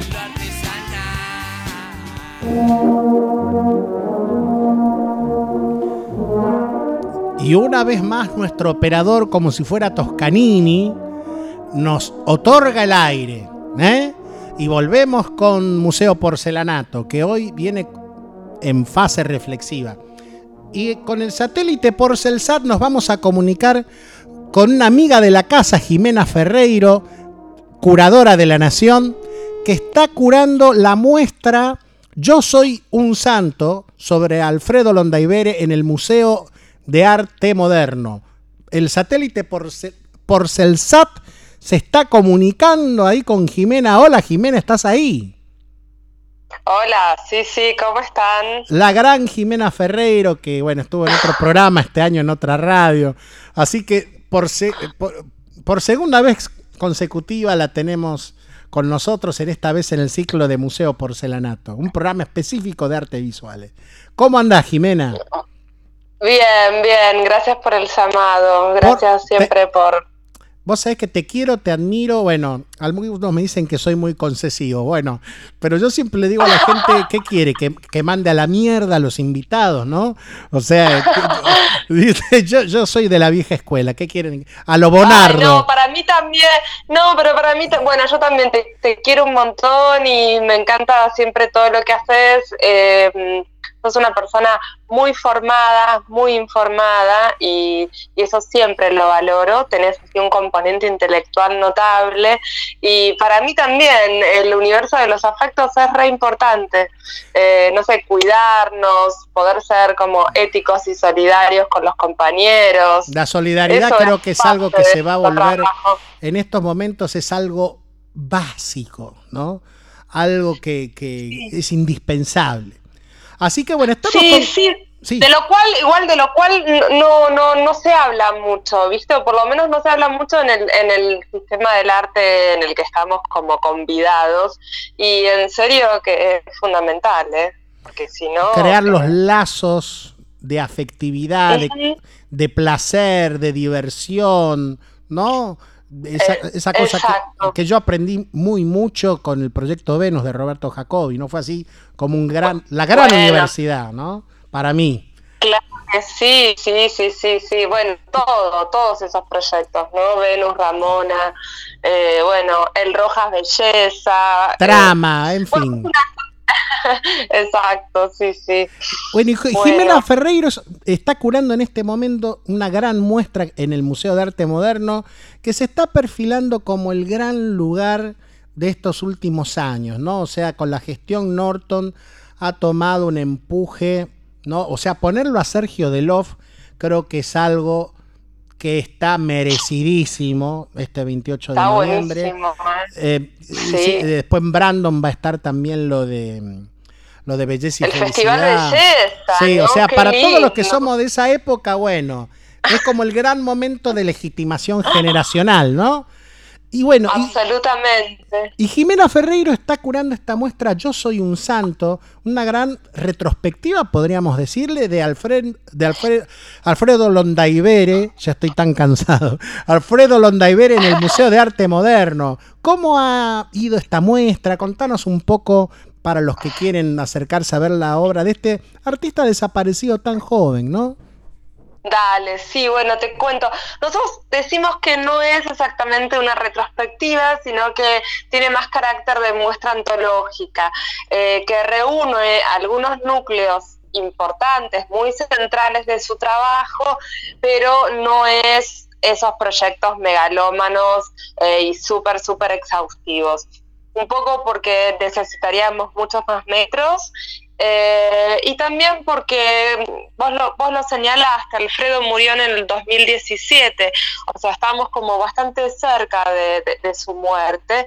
Esta es una gran ocasión para poder pensar su trabajo de manera extensa, pero dijimos, bueno, empecemos como por capítulos, ¿no? Empecemos como de manera un poco más gradual, incluso también eh, pensando en otras voces que lo puedan abordar, que puedan como pensar su trabajo en el futuro lejano y más inmediato también, ¿no? Eh, la verdad que eh, fue un artista, bueno, para mí muy importante y además muy prolífico. Así que tenemos, eh, tenemos muchas obras en exhibición y muchas más que están en su acervo, eh, bueno, como, como esperando futuros proyectos también, ¿no? Aparte, Em, aparte, un tipo, los que hemos tenido el placer de conocerlo, yo cuando vi la foto de él en el banco de la plaza, que la tenía como foto de perfil en Facebook, yo lo conocí en un banco de una plaza. O sea, yo no me Ah, ¿en acuerdo de qué muestra habíamos salido todo, y yo me senté en un banco de una plaza, así, yo lo conocía a Calcarami así también, que era el factotum de claro, el sí, factotum de, mm, de la Edge Communication. De, de la Age, Bueno, sí, sí, sí. y estaba sentado al lado de él, che, ¿y vos cómo te llamás? Alfredo Londaibere. Ah, vos sos Alfredo Londaibere y se cagaba de risa, o sea, le- hablando mal y pronto le chupaba un huevo, digamos, la- el, el fasto del arte, se cagaba de risa y, y me dijo, sí, soy yo, che, contame un poco de vos. Y bueno, medio se reía un poco de ese cierto cholulismo interno. Lo mismo me Sí. pasó cuando lo conocí a, Fa- a, a Casero, a Fabián o Fabio Claro, Casero. bueno, Y eso- sí, ni eso- hablar, o sea, me puse a charlar con el chabón y yo no, lo bueno de no saber, porque viste, no tenés tiempo de ser un cholulo. ¿Vos cómo te llamabas? Eh, no, yo soy Fabio Casero. Vos sos Fabio Casero y estuvo buenísimo. Y ellos, yo pienso que a los artistas les encantan cuando vos no sabés y no los encarás desde un gusto conocerte, Sí. desde la cosa. No, no, tal cual, esa solemnidad no tiene sentido, no tiene mayor sentido. Sí, además, bueno, eh, Alfredo eh, tenía un componente bastante como, entre comillas, antisistema. Eh, él era muy crítico de lo mm, que describía como la sociabilidad contemporánea. Y eso está, o, esa forma de pensar el arte y la circulación del arte, está muy presente en sus obras.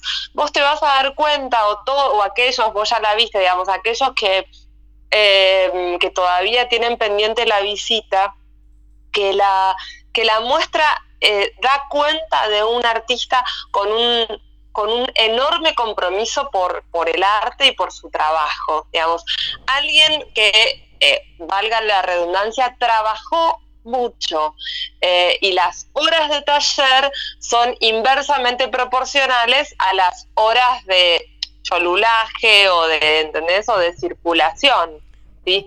Por eso que, Tenía un que perfil verdad muy- es que tenía un le- le perfil- importaba bastante. Tenía un perfil bajo, no era de ir mucho a las vernizajes. No. Era más no, bien No, un taciturno. perfil como. Exacto, sí, sí, sí. Y era como bastante secreto, bastante solitario eh, y un artista del oficio. ¿Viste? Cla- Entonces. Clandestino, eh, tal vez. Eh, bueno, yo creo que hubo un componente medio clandestino, que más que clandestino era contracultural, digamos, en los años 80 y principios de los 90, ¿no? Un poco el Rojas, vos sabés que, que como que retoma todo ese emergente cultural. Y después, eh, yo creo que, que- que le gustaba como transitar los bordes, ¿no? O sea, poder como pensarse no desde el centro, sino desde un lugar como periférico, porque de ahí vos podés, la toma de decisiones es otra, porque las licencias son otras, ¿no? Como eh, los márgenes de acción, para él, el, como ese margen de libertad para pensar una obra sin condicionantes era fundamental, ¿no? Entonces, por eso que su relación con el mercado también era una relación en donde él, eh, bueno, no tenía acuerdos fijos con ninguna galería y él establecía mucho los términos de ese pacto. O sea que no se O sea, dejaba correr con la, con la vaina.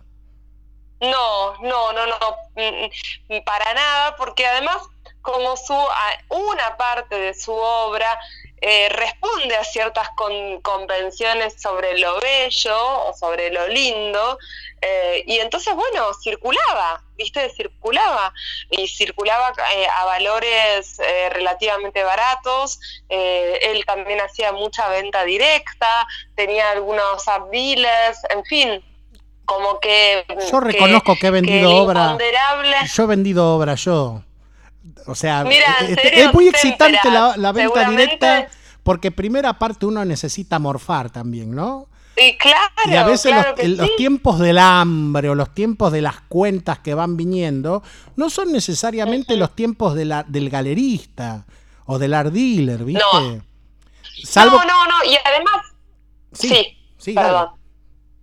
No, eh, no, a mí yo valoro un montón, ¿no? Eh, también el trabajo del, del galerismo. eh, las galerías son productoras culturales o digamos o deberían serlo y hay un trabajo que aquellos que son más más comprometidos con su trabajo eh, sucede no que digamos ayudan a la construcción de un artista en el mediano plazo pero bueno eh, Alfredo no le tocó esa ¿sí?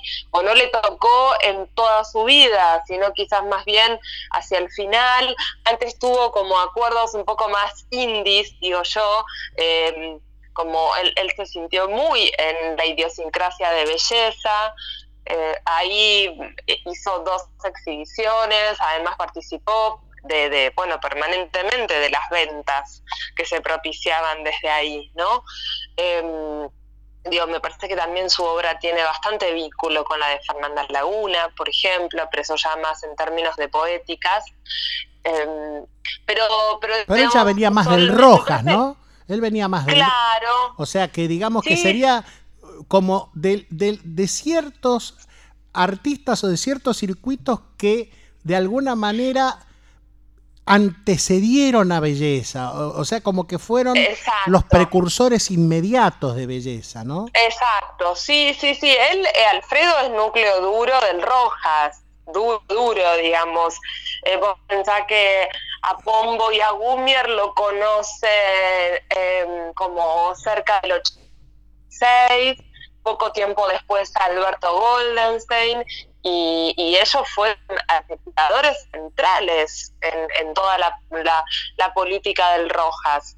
Eh, después pensar incluso que Alfredo reemplaza a Gumier como curador entre el 97 y el 2001. O sea, sumamente importante. No solo artista del Rojas, donde hizo tres exhibiciones individuales, además de haber participado en dos colectivas, sino que también se, se convirtió en curador y en coordinador del espacio de artes plásticas, docente, eh, mm, también convocó a muchos eh, artistas para dictar cursos de diferentes técnicas, desde, no sé, pintura japonesa hasta bordado, ¿sí? Y otras cuestiones. eh, que incluso las, las rescatan bastante en un documental que hizo el Rojas en homenaje a Alfredo, eh, que se presentó hace algunos, algunas semanas en el Rojas y que lo, pudimos proyectar también en el museo. ¿No es cierto? Eh, yo realmente me parece que esta eh, faz- eh, faceta de Alfredo Londaivere como intermediador cultural, que viene a ser un poco lo que puede ser un gestor y o un curador, eso también me parece que habla mucho de lo que como él era como artista, ¿no? Esa famosa figura del artista curador. Exacto, sí, sí, bueno, y ahí también eh, tuve una reflexión sobre lo que para él es la mediación, ¿no? Quizás él también responde como a una formación cultural un poco anterior de esos artistas que se resistían un poco a la figura del curador, ¿no?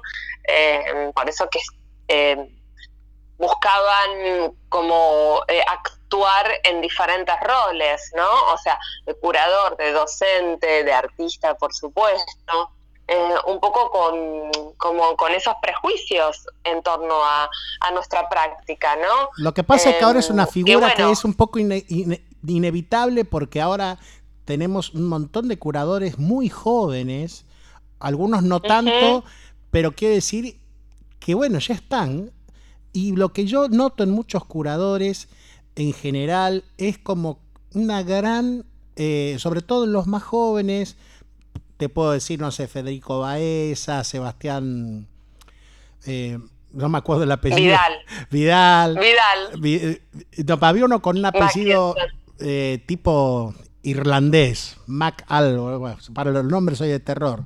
Esta chica que es pelirroja, que, que tiene pequitas, que es una genia, ¿cómo se llama? No me acuerdo.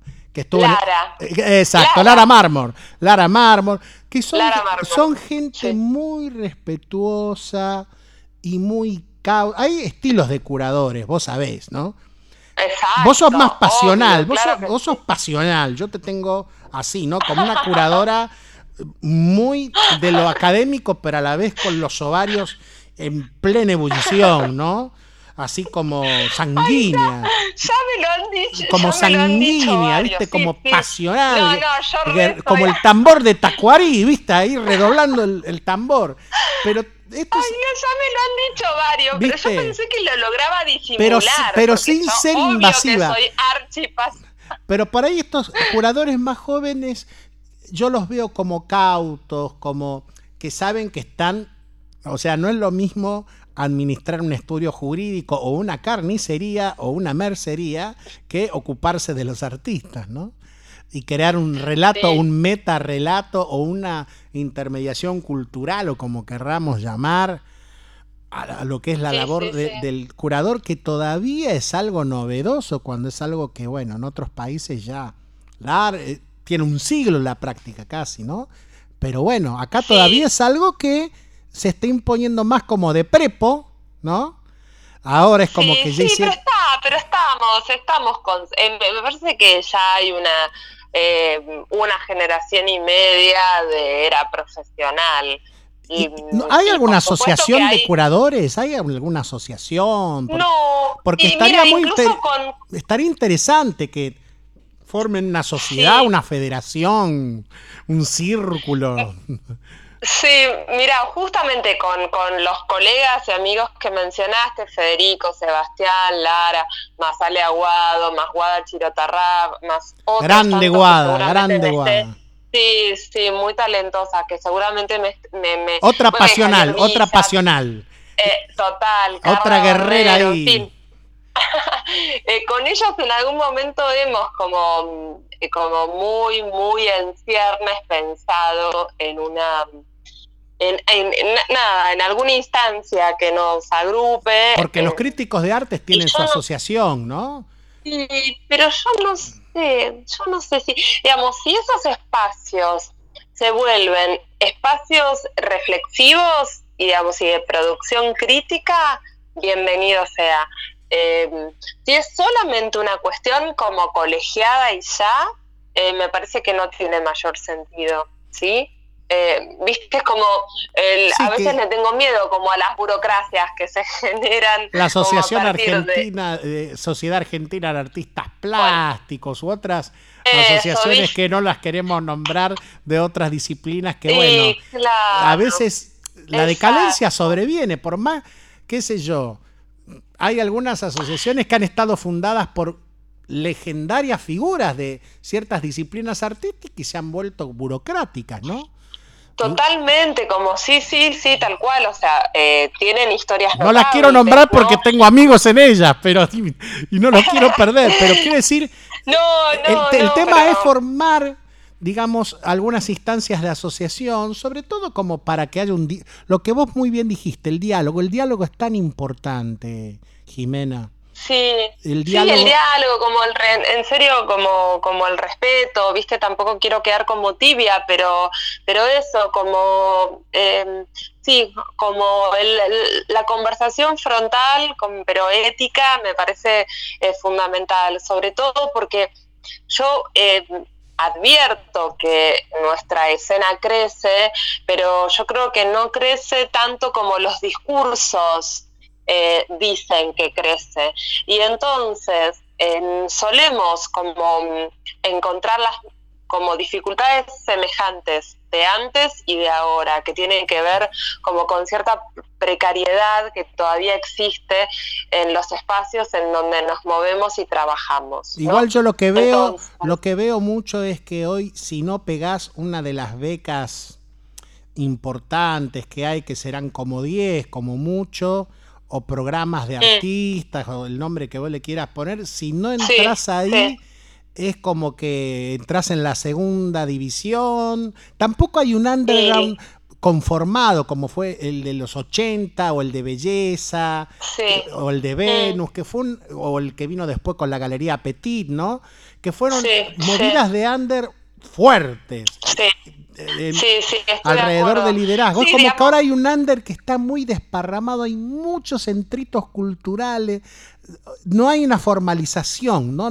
Falta, ¿no? Sí, sí, digamos, igual eso es verdad porque el sistema del arte contemporáneo en alianza con, con el mercado eh, construye desde el centro, ¿no? Digamos, y es como una fuerza centrípeta, ¿no? Como que todo, todo tracciona como a ese lugar central, pero eh, así como creo que hay parte como del galerismo quizás como ya más, eh, más consolidado, eh, que debería como desempolvarse un poco, eh, también veo espacios como jóvenes que están re buenos. Eh, Moria está re buena, eh, la galería, Qué nombre, qué nombre. Está, sí, no, Moria es monumental Moria. Exacto. Fue una pegada ese nombre. Eh, bueno, y también debo estar siendo injusta y no, y, y no estoy recordando otros, pero Hay demasiadas como- tal vez, o sea, hay mucha también mucha hay mucha dispersión. Bueno, vayamos al tema de tu libro, porque vos has escrito un libro sobre esta muestra, sobre la obra de Alfredo Londaivero. Lo vas a presentar. Recién estuvimos hablando con Mariana Cerviño, que me dijo que escribí un texto. Lo que pasa es que claro como que yo, sí. yo en este momento yo me estoy comunicando con vos con el satélite Porcelsat, que es mi celular. Sí, Entonces, cuando ya tenga más dinero y tenga dos celulares, entonces ahí me hubiera gustado hacer un contrapunto entre ustedes dos, que son dos genios. Y- y- no, ¿viste? Pero bueno, por ahora hay un solo celular que lo pego al, al, al micrófono, mi querida amiga. Está perfecto. Así que así a lo macho, a lo Eh, macho, con lo que hay, con el alambre y la chancleta, te estamos no, poniendo al te aire. la bancás, porque te la bancás. Escúchame, eh, sí. Como se hacía en digamos, belleza, como se hacía en Venus. Las cosas se hacían así. Sí, eh, bueno, no, es un catálogo, digamos, es lo que llamamos un catálogo eh, de, de- de la exhibición que incluye el cuerpo de obras que, que está en la muestra, más algunas otras que por suerte pudimos incluir. Eh, hay un ensayo mío, porque bueno, esto es una especie de tesis, ¿no? Como curatorial, porque es una mirada como bastante particular sobre la obra de Alfredo. Después hay un texto de Mariana Cerviño que está buenísimo, que da cuenta un poco sobre esa proliferación de mm, espiritualidades heterodoxas entre los 80s y los 90s, un poco de moda intelectual y realmente una búsqueda eh, muy necesaria frente a la crisis del SIDA principalmente. Después otro texto de Rafa Cipollini que trabaja, bueno, Alfredo, eh, figura de culto y un poco esa trama artística de, de los noventas. Después un fragmento eh, de una entrevista que le hizo Busone alucinante en el 95, o sea, al toque que él empezó a, a grabar con su VHS. Es un documento inédito. Yo siempre le digo a Gustavo que tenemos que hacer una muestra conjunta, los videos de él y mis fotos. Ay, pero es una maravilla. Sería, una sería maravilla. lástima que yo tuve mi primera cámara digital en el 2007, ¿no? Porque reconozco que era, eran caras. Obvio, eran caras tal cual. Yo también. Yo creo que debo haber tenido 2006, pero no ex- mucho ahí antes empezaron más o menos a ponerse un poco accesibles. Claro, claro, claro. Y, y Ah, es bueno, una gran idea. sí, sí. Háganla. Bueno, ¿y el Háganla, libro cuándo se va a presentar? Se va a presentar el Museo de Arte Moderno, el libro, ¿verdad? el museo, sí, en el Museo de Arte Moderno este miércoles 18.30 en un espacio muy lindo que es el café. Ah, que es espacio que precioso. con la reforma, ay, la verdad que es un espacio alucinante. Va a haber un vinito, eh, que por supuesto es for free. eh, O sea que los que quieran escabio que- de arriba ya saben dónde acudir. Exacto. Además, exacto. es un lugar que uno se siente como en Berlín, como en Nueva York. No tiene nada que ¿Viste? envidiarle a ninguno Es de los cool. lugares, o sea, pero con diseño de vanguardia, una cosa media escandinava tiene el lugar. Aparte, tenés eh, la posibilidad del café, tenés la librería que para los que nos gustan y amamos los libros, bueno, es una tortura viva porque creo es una que tortura. yo sí. siempre le digo a mis amigos, yo no quiero tener un auto deportivo, no quiero tener una lancha ni una mansión, pero sí quiero tener un buen departamento con muchos libros y sabes qué biblioteca con silla para leer libros con mis amigos y poder conversar. Los Esa- libros, yo- igual yo los vinilos son mi eh, mi debilidad. Yo quiero bibliotecas con, con puertas de vidrio para que los libros no se ensucien tanto, pero eso ya es como, no me tocará en esta vida, me tocará en otra. Está muy buena la biblioteca del Congreso de la Nación, viste que se hizo la noche de los museos.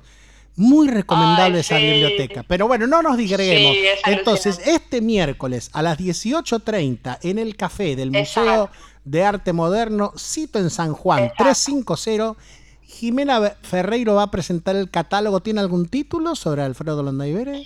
Eh, se llama Alfredo Londaibere, Yo Soy Santo, porque es el mismo título de la exhibición. Eh, y bueno, y estamos como muy contentos. El equipo editorial del museo es maravilloso, vale mencionarlo. Gabriela Comte es la editora general, Eduardo Reyes el diseñador, eh, Martín El Ojo es el editor eh, y Soledad Sobrino es la asistente editorial. La verdad han hecho un trabajo excelente, por supuesto bajo la dirección de Victoria Norton, eh, quien, quien me siguió de cerca en todo el proceso curatorial desde el departamento de curaduría fue Laura Hackel, una amiga y colega más eh, que es Una mina que la tiene súper clara. Muy, muy talentosa. Y que es de esas. Barbero También yo, la también. yo también la pondría en esa categoría de em, curadoras jóvenes cautas, respetuosas, ¿no? Que- Muy, que- que, muy, viste, viste, muy me, me encanta que algunos curadores parecen el médico de hospital público, culto, cuidadoso, a ver dónde le duele, le duele acá, Eso, a ver sí, eh, poquito. cuándo le empezó a doler esto, eh, tomó algún remedio, viste, te tratan, porque viste, los artistas somos personas problemáticas, doloridos, culeados por el destino, desengañados, amados, odiados, o sea, en- en- somos tipos jodidos porque hacer arte es jodido, a la vez de un gran placer, pero quiero decir, no, no es fácil No, hacer es arte. Si vos querés Es algo fácil, aprende, aprende, qué sé yo, decoración de interiores, no sé. Exacto. ¿Me No, no, no, honestamente, es muy difícil. Sí, sí, yo supongo que por eso tengo como cierta como debilidad y una gran veneración, porque en serio, el grado de exposición es enorme y mm, las posibilidades siempre son limitadas. Y bueno, y sí, es realmente algo muy difícil. Eh, pero bueno, a su vez, eh, hay como, digo, no, eh, algunos de ellos no pueden hacer otra cosa más que lo que hacen, ¿no? Aparte me Eh, encantó que est- esta, esta muestra que estás curando sobre Alfredo Londaibere tuvo un diálogo, digamos, con la muestra que terminó, que la precedió de Flavia Darín, que es así como una baluarte de nuestra de mi generación noventera. Sí, claro que Eh, sí. y después está Andrés Aiskovich, que va a estar, creo que hasta el año que viene, que es un pibe joven, Sí, muy, muy sí, sensible, que yo lo conozco de la mano de Laura Códega, que es una grande. ¿no? Es obvio, Códiga. que yo quiero que más. alguna vez Bueno, tenga su muestra en el, el Museo de Arte Moderno, creo que Por favor. ya es candidato. O sea, yo hago candidatura, ¿viste? En los momentos. ¿Viste No, como en Estados Unidos sí. los caucus que vos. Bueno, I, I want to the President of the United States X, Y, o Z. Yo levanto mi voto No. para que bueno, Laura. a Códiga, a Códiga la, la invitamos para participar de una mesa sobre Alfredo como formador Que no de pude ir ese No, día, porque- que lo tiró. Claro, Fue un no domingo. porque ya, no, sí, un domingo y todos tenemos agendas imposibles. O cansancio bueno, no queríamos acumulado. dejar de hacer, o tal cual. Eh, pero bueno, Códega no tuvo un vínculo directo con Alfredo, pero sí hay algo de, en la órbita de su trabajo eh, relacionado con las artesanías, los materiales, los metales. Y que también le chupa un la huevo todo el sistema, ¿no? Porque ella también. también. O sea, me- Y es muy inteligente. No, es una amiga. Bueno, a ver, acá no puedo ser objetivo porque es una amiga íntima. O sea, con ella Sí, he compartido. O sea, he compartido. el- aparte, siempre. Yo le digo, vamos a ver una película, dale, vamos, vamos a ver una obra de teatro, vamos a un lugar cultural. Inexorablemente me invita a la casa, o sea, porque no para de laburar, ¿entendés? Sí, Entonces ella está muy concentrada actualmente con sus alumnos, pero también eh, eh, eh, inexorablemente estamos en la casa y bueno, y son momentos, fácilmente son cinco horas por mes, muy Sí, intensas. sí. Y bueno, eh, y creo que junto con Lux Littner y algún otro artista que me estoy olvidando, conforman una serie de artistas exóticos, inhallables, incomparables, por- Totalmente. ¿no? Totalmente, Así, totalmente. así que bueno, este miércoles te vamos a ir a ver. Estoy comprometido a las 18.30 Gracias, en. San Juan Gracias, querido. 350 en el Museo de Arte Moderno. Y me gustaría Y para, déjame, déjame pasar un último chivo. y es que nomás. recordá que yo. no, recordá que yo tengo además mi libro sobre curaduría de en los años 90 que eh, saqué a, a mitad, a principios del año, que, que es la- exacto, que lo presenté en Arteba. en la isla de yo, ediciones y que hubo bueno, grandes artistas en esa presentación. eso, y bueno, y está distribuido y porque digamos, por suerte hay muchos jovencitos que me preguntan. Y, ¿Dónde lo compro, señor? Y eso. Eh, se compra en, en a través- lo, lo distribuye Galerna, por lo cual en las librerías así como más importantes está, y si no también se puede eh, comprar por Mercado Libre. Me encanta lo de que, Mercado Libre. No, aparte, eh, el arte está de moda. O sea, que hoy en día no hay librería importante que no tenga un sector sobre arte contemporáneo. O sea, ya está de moda. Hay libros de Exacto. adorno, hay libros de, Walter Benjamin, hay libros de un montón de gente. Bueno, hay libros que son caros o porque tienen grandes ilustraciones, ahí uno piensa por sí. ejemplo, o los libros, vamos Sí. a darle un poquito con la caña paidoso a debate, que tienen unos libros fantásticos, pero que bueno, son un poco carotes. Entonces, son muy y sí, ahora y cuando uno estudia una carrera, como estoy intentando retomar el año que viene, Sí, eso tenés que hacer. ¿Entendés? Este, el tema de los libros es todo un tema, porque uno quiere el libro entero, porque se calienta. Yo me caliento, a mí me pasa lo mismo que a usted. Me caliento con el arte lo mismo que a usted. ¿Eh? Jimena Ferreira, una grande. Te quiero un día en el piso acá, che. A ver si un día te animás a venir a Villa yo- Ballester. Yo me ofrecí, yo me ofrecí, yo iba, eh, no Bueno, tenía ningún problema. Así nos- que no- otro día combinamos con más tiempo. Nos vemos el miércoles en el Museo de Arte Moderno 18.30. Altos besos. Dale, los esperamos a todos. Beso grande. Besote Chau, grandote. Qué edición que ha tenido Museo Porcelanato hoy, conducido por quien les habla. Superman, no. Jorge Porcel de Peralta Di Mauricio, que vengo a ser yo por ahora. Todos los lunes de 19 a 21 horas por www.cementoradio.com.ar. Los programas están en Spotify, Museo Porcelanato, Facebook, Instagram. Acá el operador está matando moscas cerca de esas facturas que parecen de 10.000 años. Y nos vamos, y nos vamos volando con el operador. ¡Adiós! ¡Nos vamos! En el pulqui de Perón, carajo.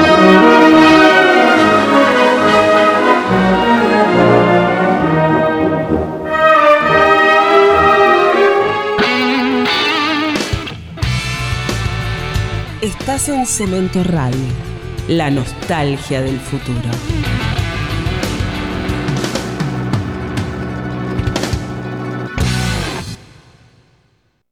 Espacio Publicitario. Es la hora 20, 58 minutos. Humedad 68%. Temperatura 22 grados. Transmitiendo en sintonía Anunnakis, Cementos No, los piqueteros del espacio. Reptilianos, unidos a Perón.